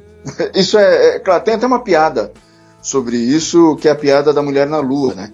A mulher, é, a primeira mulher vai para a lua, é capitão não sei quem, né? Ela vai para a lua e tal. Quando está é, no meio da viagem, a mulher está lá na, na, na nave, é, Columbia 200 não sei o quê, indo para a Lua. A primeira mulher na Lua manda uma mensagem para a base da NASA. Ela diz: Houston, temos um problema, certo? Aí o pessoal de Houston responde: O que está acontecendo? O que, que foi? Ela diz: Não, não é nada. Não, mas.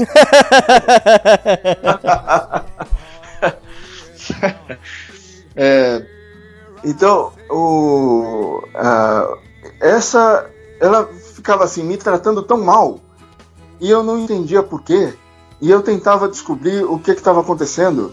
É, me acusava de algumas coisas, falava coisas que podiam me magoar, me colocar para baixo, é, e aí eu perguntava para ela se ela queria terminar, e ela começava a chorar, dizia que não, e pedia pelo amor de Deus para não terminar.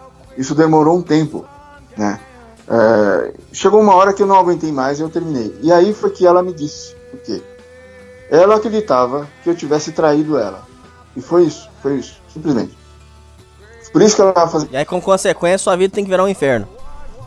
Pois é, porque o, o, tem uma, uma crença também muito comum entre homens e mulheres. Que toda vez que uma mulher suspeita que você está traindo, é porque você está que a mulher sabe, ela vê, ela, ela tem essa visão dos Thundercats, né? A visão além do alcance, né? Uh, Isso. E... e as amigas feministas apoiam mais ainda, já viu? A... É, deve estar tá mesmo, hein? Toda mulher amiga é, é, é, é um potencial risco para o casal, porque se a mulher tem um problema com o marido ou com o namorado, a amiga vai colocar cada vez mais lenha na fogueira. Mesmo que, que não tenha razão, entende? Não é uma coisa objetiva. Isso é uma, um comportamento conhecido de mulher. As pessoas até já tentaram explicar isso. Será que é inveja? Será que é o quê? Será que. Sabe? O fato é que As mulheres, e isso é uma coisa que os homens deviam conhecer sobre as mulheres, as mulheres têm um mundo à parte delas, onde elas passam o tempo inteiro treinando é, sociopolítica. Esse treinamento sociopolítico que elas fazem, essa vida sociopolítica especificamente feminina, é essa dimensão à parte paralela que acontece na sociedade, é, uma dessas práticas é escolher um alvo e denegrir a imagem daquele alvo até o alvo se ferrar. Elas fazem isso, as mulheres, normalmente, comumente, certo? Isso é uma coisa que eu acho que esses senhores que falam que você não, não, não a mulher não é, não é mulher é, é irracional, não dá para você entender. Se eles fossem ver esse tipo de coisa, eu acho que atrapalharia a, a visão idealizada que, que eles têm das mulheres, porque os homens fazem um certo treinamento. Por exemplo, essa história que a gente tem de um xingar o outro de viado, e dizer, ficar tirando sarro um do outro e tal. É, os homens, quando eles se juntam no ambiente de trabalho, eles têm certos assuntos em comum é, envolvendo morte, né, é, é, acidente de trabalho, morte e sexo. Eles falam muito sobre morte e sexo. Falam sobre prostituta, fulano pegou não sei quem, fulano transou. Sexo, ferimentos e morte. É uma, um, tema recorrente, são dois temas recorrentes. O que os homens estão fazendo uh, nisso aí, segundo o Warren Farrell, que foi quem falou sobre isso, é, eles estão treinando para a função social deles, que é trabalhar, né, reproduzir e morrer. e se preparando para de repente uma, uma, eventual guerra, eles estão se fortalecendo, se endurecendo e se preparando para transar e para morrer. Uh, as mulheres uh, ficam denegrindo a imagem de homens ou umas das outras gratuitamente como uma maneira é, de afiar as unhas políticas. Elas fazem isso comumente, normalmente entre si. É por isso quando os, alguns conservadores falam, ah, porque a mulher, a mulher, a mulher que tem uma vida mais casta. Aí eu fico olhando e digo, coitado, cara, eles, eu fui criado num ambiente evangélico. O que eu via de maldade, pura maldade, das mulheres mais castas, sabe? A maldade que elas tinham em relação aos homens, em relação às outras mulheres. É uma coisa assim absurda. Você fala, Pô, por que tanta maldade? Por que prejudicar uma pessoa gratuitamente? Prejudicar tanto gratuitamente uma pessoa assim? É... Mas bom, então o que aconteceu comigo é que eu, eu terminei com ela, com ela chorando e tal. Mas eu falei, olha, depois que eu terminei, ela me contou o que, que era, né? É... e aconteceu uma coisa estranha. Eu comecei a ter alguns sintomas que eu não entendi na época. Eu não sabia o que, que era. Eu tive, tinha um problema gastrointestinal que, é, é, que eu achava, eu acreditava piamente que eu estava com uma doença e que a minha vida, a partir dali, ela ia estar tá transtornada, não ia ser mais uh, uma vida comum e tal. É, isso era realmente eu estava com um problema gastrointestinal, um problema que poderia ser resolvido com tratamento, é, usando medicação durante um tempo e tal. É, mas o que estava acontecendo comigo, é, de mais sério, é que eu estava é, tendo, desenvolvendo hipocondria. Eu estava achando que eu estava com uma doença muito mais séria do que eu realmente. Do que era?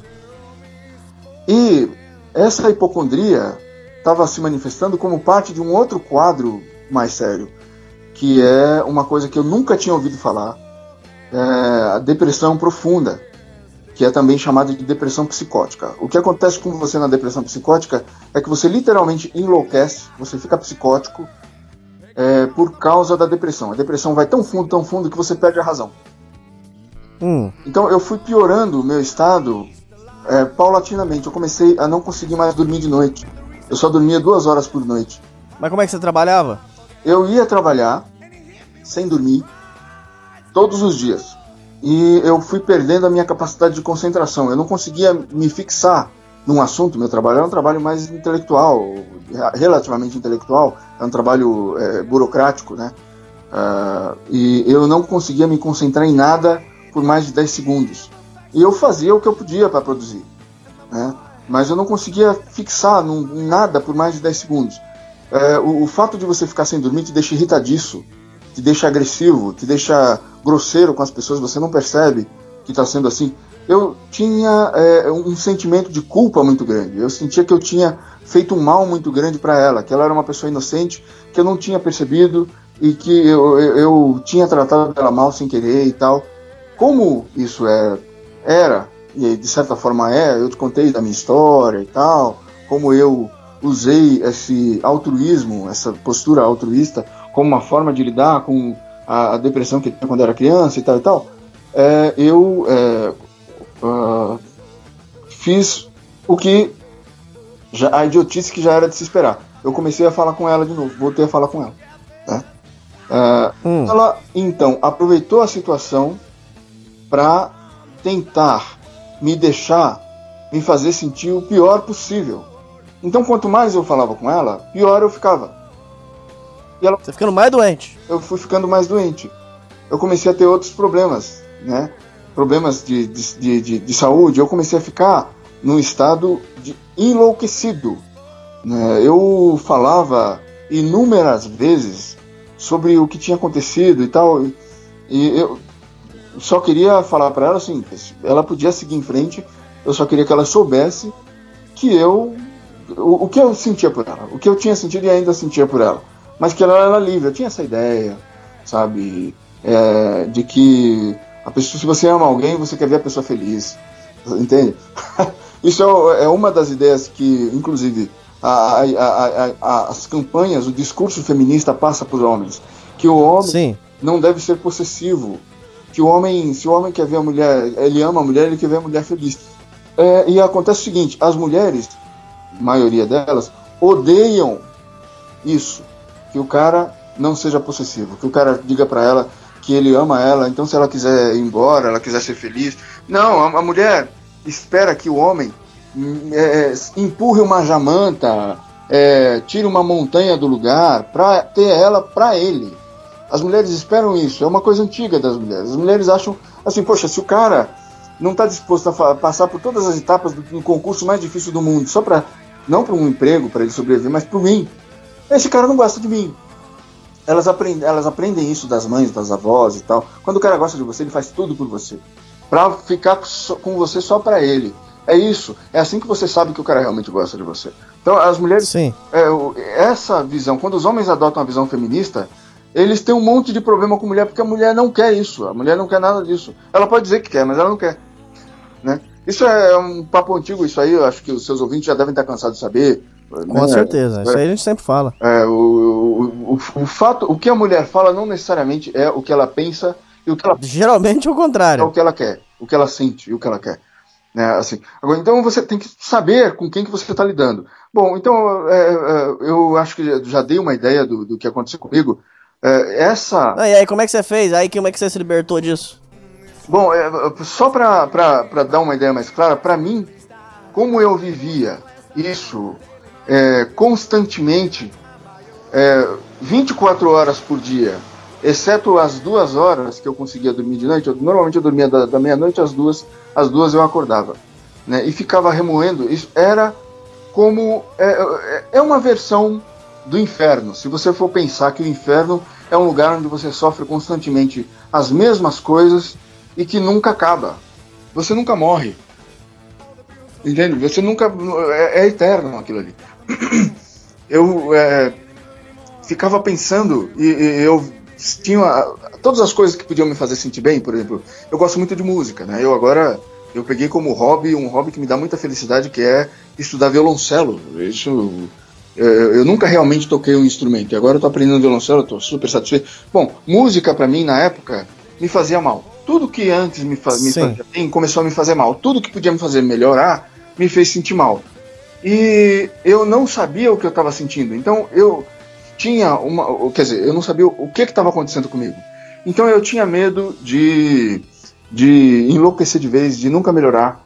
É, eu tinha, é, assim, medo de, de ter que ser internado, de perder a razão de vez e tal. E ela, todos os dias, ela falava comigo para me falar alguma coisa que me fizesse mal e depois falar alguma coisa, tipo, se fazer de amiga mas sempre me fazendo. Me, me, me, porque, para mim. Tá te envenenando. Exatamente. Porque, para mim, a coisa mais importante ela quer que ela se sentisse melhor. Naquela época. Nossa. Isso, e, e era isso que ela não queria. Ela, não, ela foi percebendo que tudo que eu queria era que ela se sentisse bem. Então ela me, me passava que ela estava sofrendo, que ela estava mal. Ou então que ela estava bem, e ela estava bem apesar de mim. Entende? Ela, é, assim, que tentava todas as formas.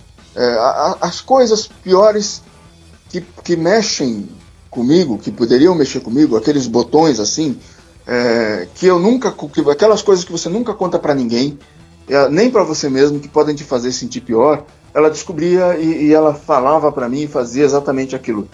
Eu parecia mesmo uma coisa do demônio, assim, sabe, um negócio mesmo é, diabólico. É, é, eu melhorei por, por aí é que tem uma coisa que eu acho que eu acho até que é bom. De qualquer forma, essas coisas são boas, a gente conversar a respeito dessa história toda. Eu melhorei por causa do seguinte: eu, tinha uma, eu tenho uma amiga, uma outra amiga, eu mencionei que eu tenho mais amigas do que amigas, eu tenho praticamente só amigas, né? É, a minha vida toda eu fui mais próximo das mulheres do que dos homens. Eu tinha essa, essa amiga que mora no exterior. Ah, nesse momento ela está visitando o Brasil, a gente se encontrou, bateu papo e tal. Essa eu, eu, nunca mais vou esquecer e eu tenho esse sentimento de gratidão por ela. Eu, ela sabe disso, eu já falei até isso algumas vezes. Ela, ela tem plena ciência que eu tenho esse sentimento de gratidão que nunca mais passa por essa minha amiga. É, eu, eu conversava disso com a amiga, eu não sei como é que ela aguentou, porque eu falava das mesmas coisas repetia, repetia, repetia as mesmas coisas, porque aquilo ficava na minha cabeça e eu não tinha paz, eu não tinha sossego, eu vivia enlouquecido, louco, né? Às vezes eu, eu fui várias vezes para o hospital. Uma vez eu conversei com meu irmão, um dos meus irmãos, sobre isso. Falei assim: naquela época eu fui várias vezes para o hospital. Ele olhou assim para mim: Ué, você está me contando isso? Eu falei: Por quê? Porque eu levei você várias vezes. O cara, o meu irmão me falou: Eu levei você várias vezes para o hospital. Você não lembra que eu te levei? Eu falei: Não, eu não lembro. Eu não lembrava. Oh de tão louco que eu tava, eu não lembrava que ele me levou para o hospital várias vezes. Porque eu estava tendo uma crise gastrointestinal, eu estava tendo. que era uma, uma somatização de um problema psicológico. Eu tinha uma doença, né, uma bactéria, mas não era só aquilo, não era aquilo. Eu tinha sintomas que eram sintomas psicológicos. É tanto que quando eu ia ser atendido pelo médico, isso eu me lembro. Eu falava assim: olha, eu tenho esse problema, eu já tenho esse problema, eu estou tratando, mas eu também tenho um problema que eu, estou tendo uma depressão, eu não sei o que está acontecendo comigo. Eu não estou no meu estado normal psicológico. E eu não sei o que é. Então, eu tenho medo de falar para você os sintomas e não ser exatamente o, o, o, o, certo. Eu não tenho certeza do que eu estou sentindo. Eu não, tô, eu não tenho certeza de nada. Eu falava isso para os médicos na época. é, e o médico olhava assim para mim e tal. E ele, ficava, ele parava para pensar um pouco, né? o que, que ele ia fazer, que problemas, o que, que eu realmente tinha. Que... Mas eu acredito também que, inclusive, uma coisa que me atrapalhou, depois eu fui pensar isso, porque eu só fui saber o que é depressão psicótica depois que eu melhorei. É... E eu, não, eu cheguei aí para psicólogo, psiquiatra, e eu não fui diagnosticado na época. Eu acredito Sim. que o que aconteceu comigo, que me impediu de diagnosticar, é que eu tinha uma vergonha também é, junto com tudo isso, coisas talvez eu não esteja nem falando tudo, que todos os detalhes, mas acho que está dando para entender o quadro geral, que foi que aconteceu comigo. Uma coisa Sim. que é, eu sentia era uma vergonha muito grande de como eu estava, de falar o que eu estava passando. Então eu, é, eu acho que eu disfarçava. Isso é muito comum com pessoas que têm depressão profunda, depressão psicótica eles têm uma noção muito grande. Não é como o, psico, o psicótico comum. O psicótico ele tem dificuldade de separar a realidade da fantasia, pessoa, dos pensamentos, das coisas que ele vê, das alucinações que ele tem, ou da é, paranoia, qualquer dos quadros, inclusive esse quadro que eu tive de, de, de, é, de hipocondria, né, de você achar que você está com uma doença que você na verdade não está, ou você acreditar que está num quadro muito mais grave do que você realmente está, é, isso acontece com psicóticos e acontece com, é, com depressivos psicóticos. O psicótico, às vezes, ele chega a ouvir vozes, a ter alucinações. Eu não, não, não tive isso.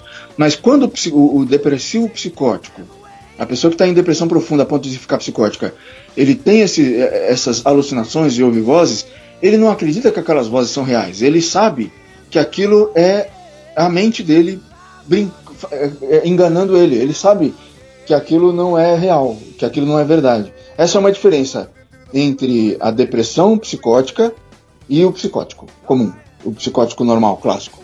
Pois bem, eu tinha tanta vergonha que eu acredito que eu tenha passado para os médicos é, a realidade do que realmente eu estava sentindo que eu estava passando. O que me melhorou a minha vida foi falar com essa minha amiga por causa do seguinte: essa minha amiga acompanhou, acompanhava a história toda e todas as minhas tentativas para ficar de bem com essa pessoa, né, mesmo que ela não quisesse saber de mim e tal. É, essa era a minha prioridade. E é, uma coisa, outra curiosidade é que muitas, muitas vezes, quando eu conversei com mulheres sobre isso, elas achavam muito estranho isso, porque não é uma coisa que elas entendem. Como é que você, que gosta de uma pessoa mais do que de você mesmo, mais do que tudo na vida, é, o mais importante para você é que a pessoa fique bem.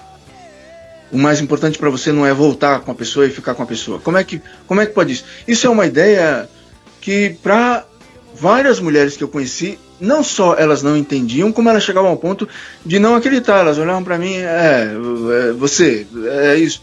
Né? Eu até estranhava, eu falava assim, estranho, né? Como é que. Então, elas não sentem a mesma coisa, essas mulheres quem eu estava falando, elas não sentem a mesma coisa, elas não acreditam que alguém sinta a mesma coisa, e elas principalmente não acreditam que um homem sinta isso por amar uma mulher, por estar apaixonado por uma mulher e tal. Pois bem, então eu, eu conversei com essa minha amiga e chegou um ponto que eu falei para ela: eu realmente não sou capaz de resolver isso mais. Só vai piorar, né? Vai chegar um momento que eu vou fazer alguma coisa assim, porque eu tinha chegado num ponto que suicídio para mim, eu, eu, eu tinha essa ideia de que nada resolvia nada, nada melhoraria nada, e eu me matar não resolveria nada. E eu já estava pensando que eu devia era ir lá e matar a pessoa, matar ela. Que isso, Roger? Pois é. Então eu falei com essa minha amiga, eu falei assim, eu não sei o que fazer mais. Eu tentei tudo. Tudo. Eu conversei, eu fiz o. Eu fiz de tudo. Eu falei, usei todos os argumentos, eu fiz o que eu pude, assim. Eu só pioro todos os dias com essa história. E não vai acabar. Não vai acabar. Eu percebi que não vai. Isso durou muito tempo. E eu estava cada vez pior.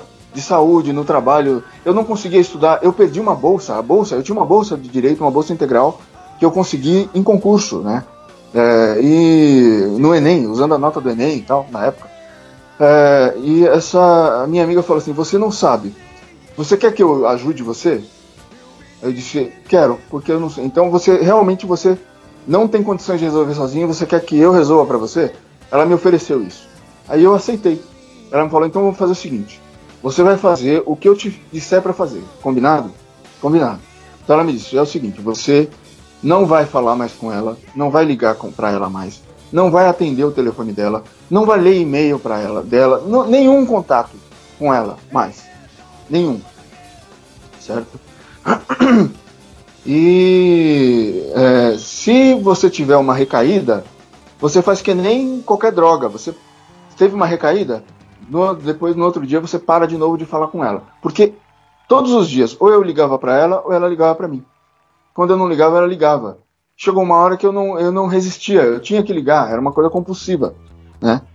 E realmente podia ter dado uma merda. É, ter, hipoteticamente, né? Eu poderia. Eu, eu, é, eu, poderia ter terminado num feminicídio, isso aí, certo?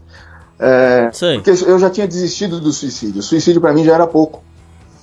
Bom, é, Uh, então essa minha amiga me falou isso e eu também fui falar com uma médica, gastroenterologista e tal, e cheguei na frente da médica para falar qual era o problema que eu estava tendo, o problema é, de saúde que eu estava tendo. Eu comecei a falar, eu não conseguia falar, comecei a chorar e não conseguia mais falar. Isso era uma coisa comum na época, claro. Uma pessoa depressiva, isso é, isso é o que você espera de uma pessoa que esteja em, em depressão profunda. Que a pessoa, em algum momento, ela começa a chorar que nem um maluco no lugar e não consiga fazer mais porra nenhuma, né? A médica então me falou: "Olha, eu vou passar para você uma medicação para você para você dormir, porque você está sem dormir. É, na minha na área de, de, de gastro é muito comum as pessoas terem problemas gástricos ou gastrointestinais que sejam acompanhados de um problema da pessoa, um problema psíquico da pessoa. A pessoa não está bem. Ela está estressada, ela está mal por causa de alguma coisa. Então, muitas vezes você chega com um problema gástrico e aquele problema gástrico é causado por um quadro é, mental, por uma dificuldade sua psíquica, e o gastro olha para você, ele já sabe, ele já espera, porque já é comum, eles já sabem como é que é. Então essa médica era uma médica muito boa, ela era muito conceituada, ela é muito conceituada.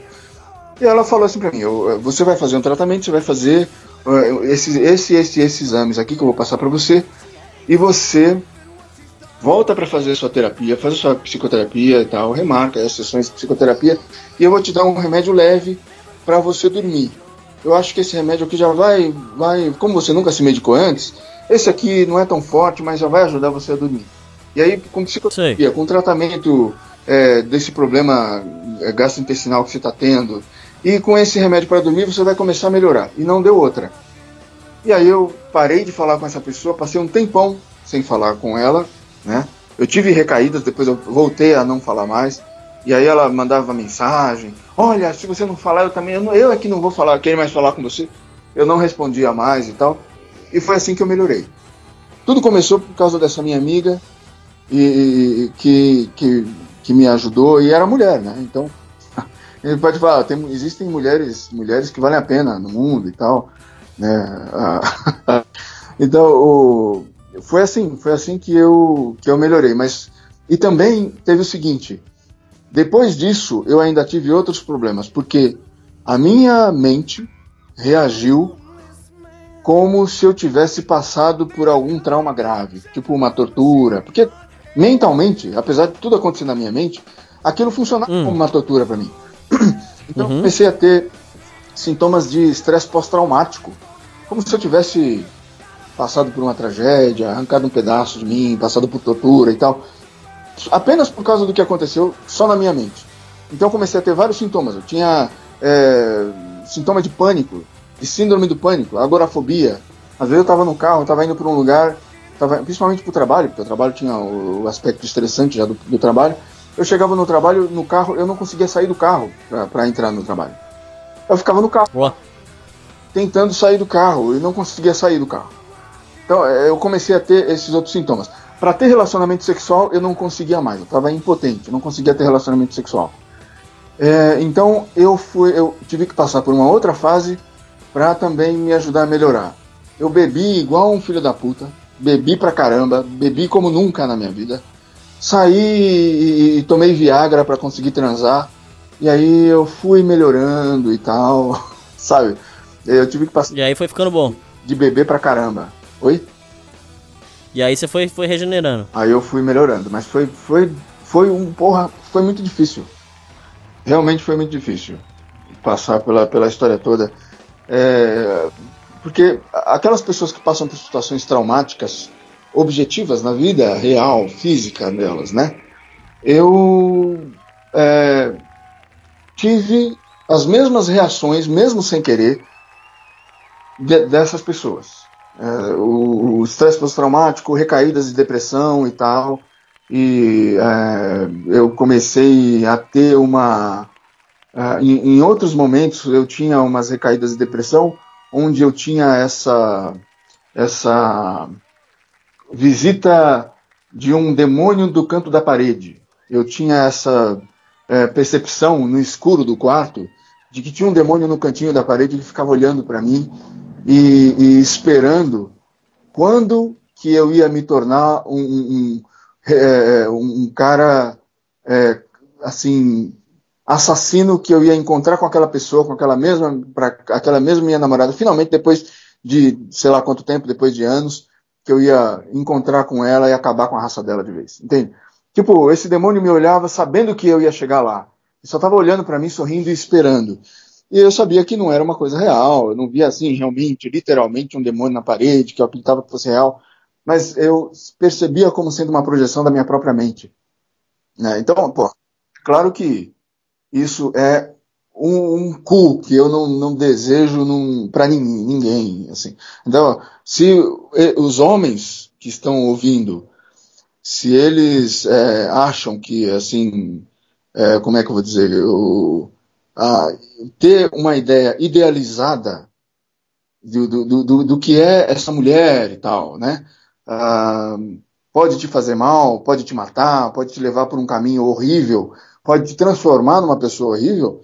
Bom, meu amigo, bom, é, espero que esse meu exemplo é, dê uma ideia de, de algumas coisas que realmente podem acontecer. A gente tem vários casos, é, que, por exemplo, é, uma vez fizeram uma pesquisa no, no, no, na, acho que foi em Belo Horizonte, descobriram que a gente sabe que 80, mais de 80%, 82, varia 82 às vezes, às vezes mais de 82% dos moradores de rua são do sexo masculino.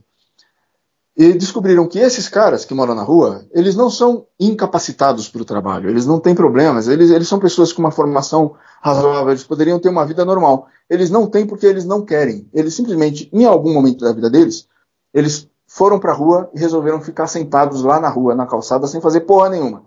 É um tipo de, de, de, de morto-vivo, ou um tipo é, não saudável de migtou, né, de, de homens que seguem o próprio caminho deles, que dão as costas para a sociedade.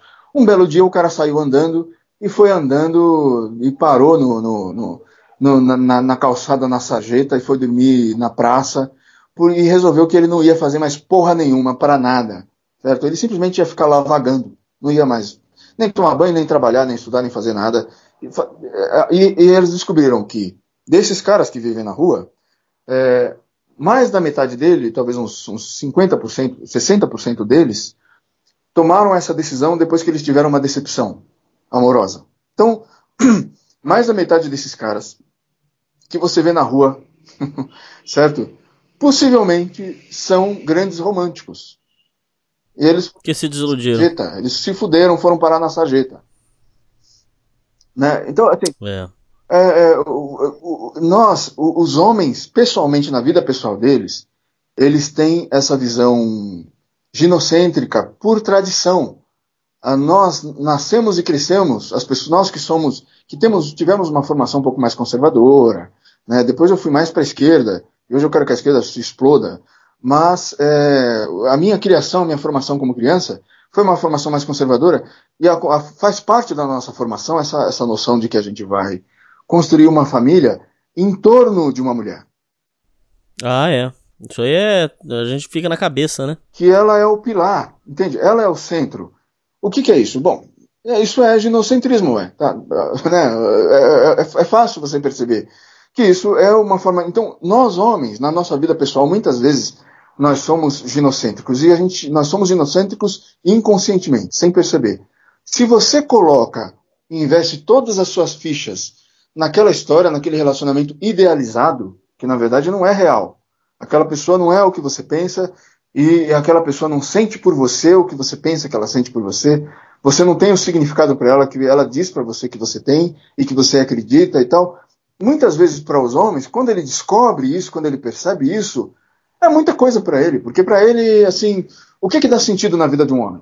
O que que faz Mulher. pensar que ele é um bom homem? Ele ser um bom pai? Ele ser um bom marido? Ele ser um, um bom filho, ele ser um bom profissional, o que, que dá sentido?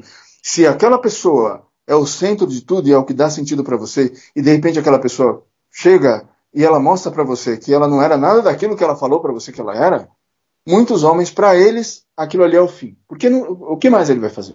Nada mais importa para ele. Então é melhor você ter uma, uma, uma, uma, uma vida. Eu não chego a dizer que é uma vida egoísta, mas uma vida onde você saiba que você é a sua primeira é o protagonista.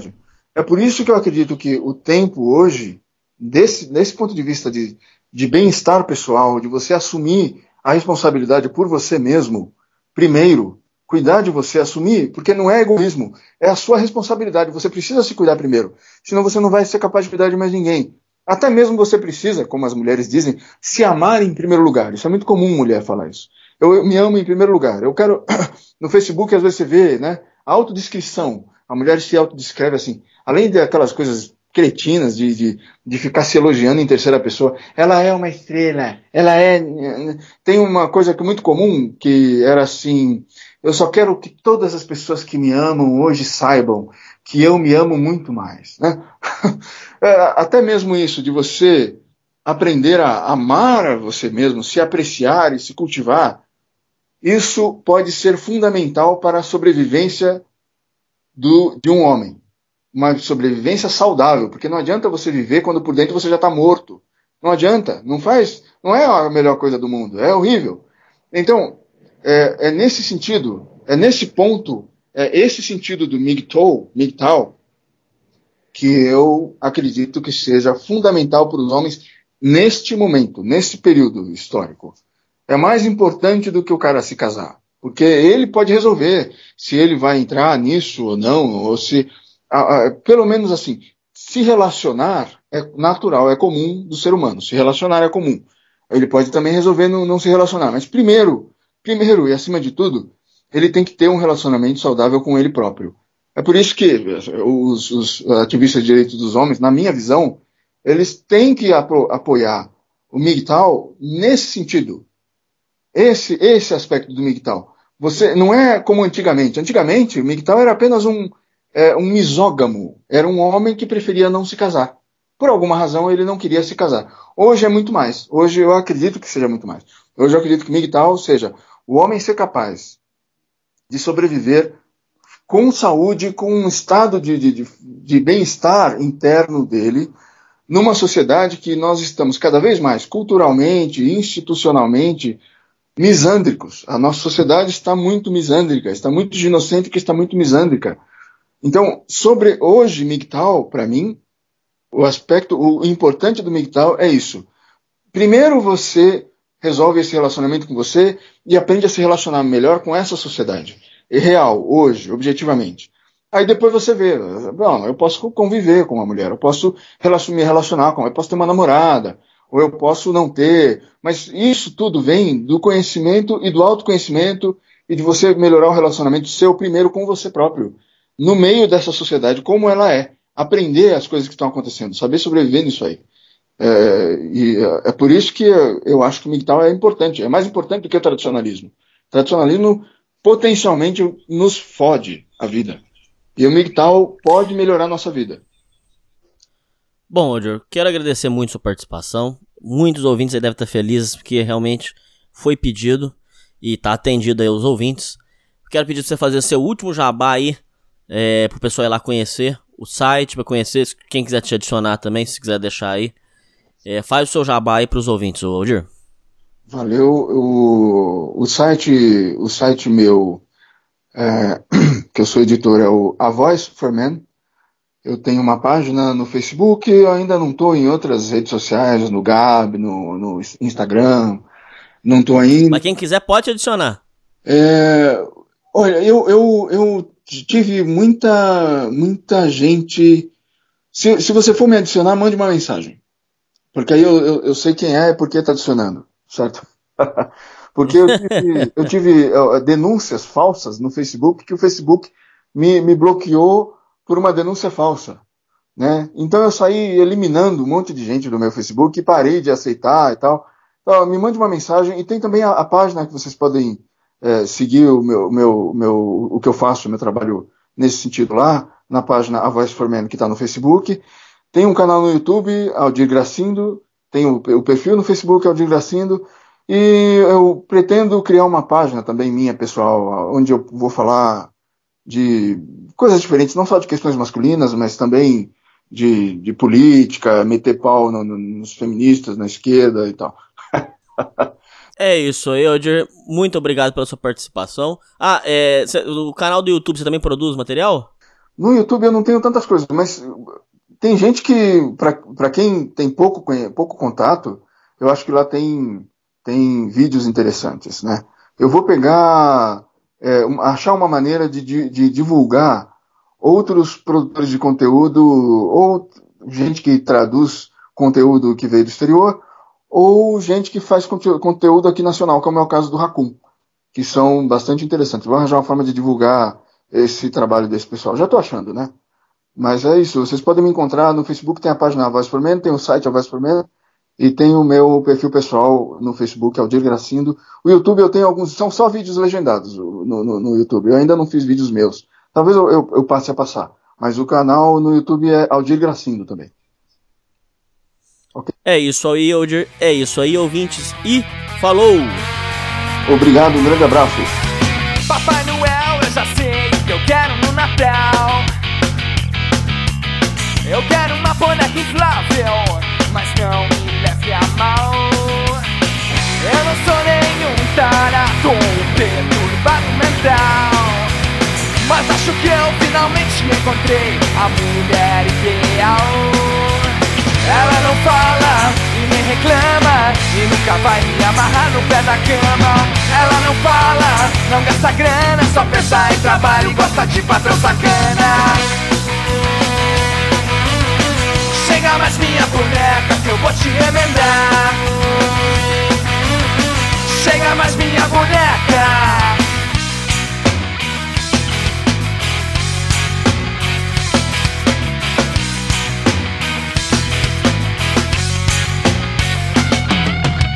Papai Noel, eu já sei o que eu quero no Natal. Eu quero uma boneca inflável pra usar no litoral.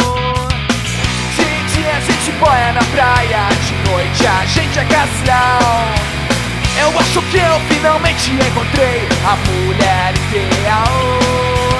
Ela não fala e nem reclama E nunca vai me amarrar no pé da cama Ela não fala, não gasta grana Só pensa em trabalho e gosta de patrão bacana Chega mais minha boneca que eu vou te remendar Sega mais minha boneca.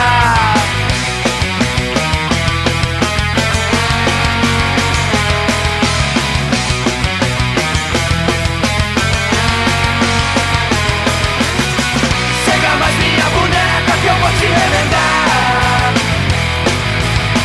Sega mais minha boneca que eu vou te remendar. Sega mais minha boneca que eu vou te remendar.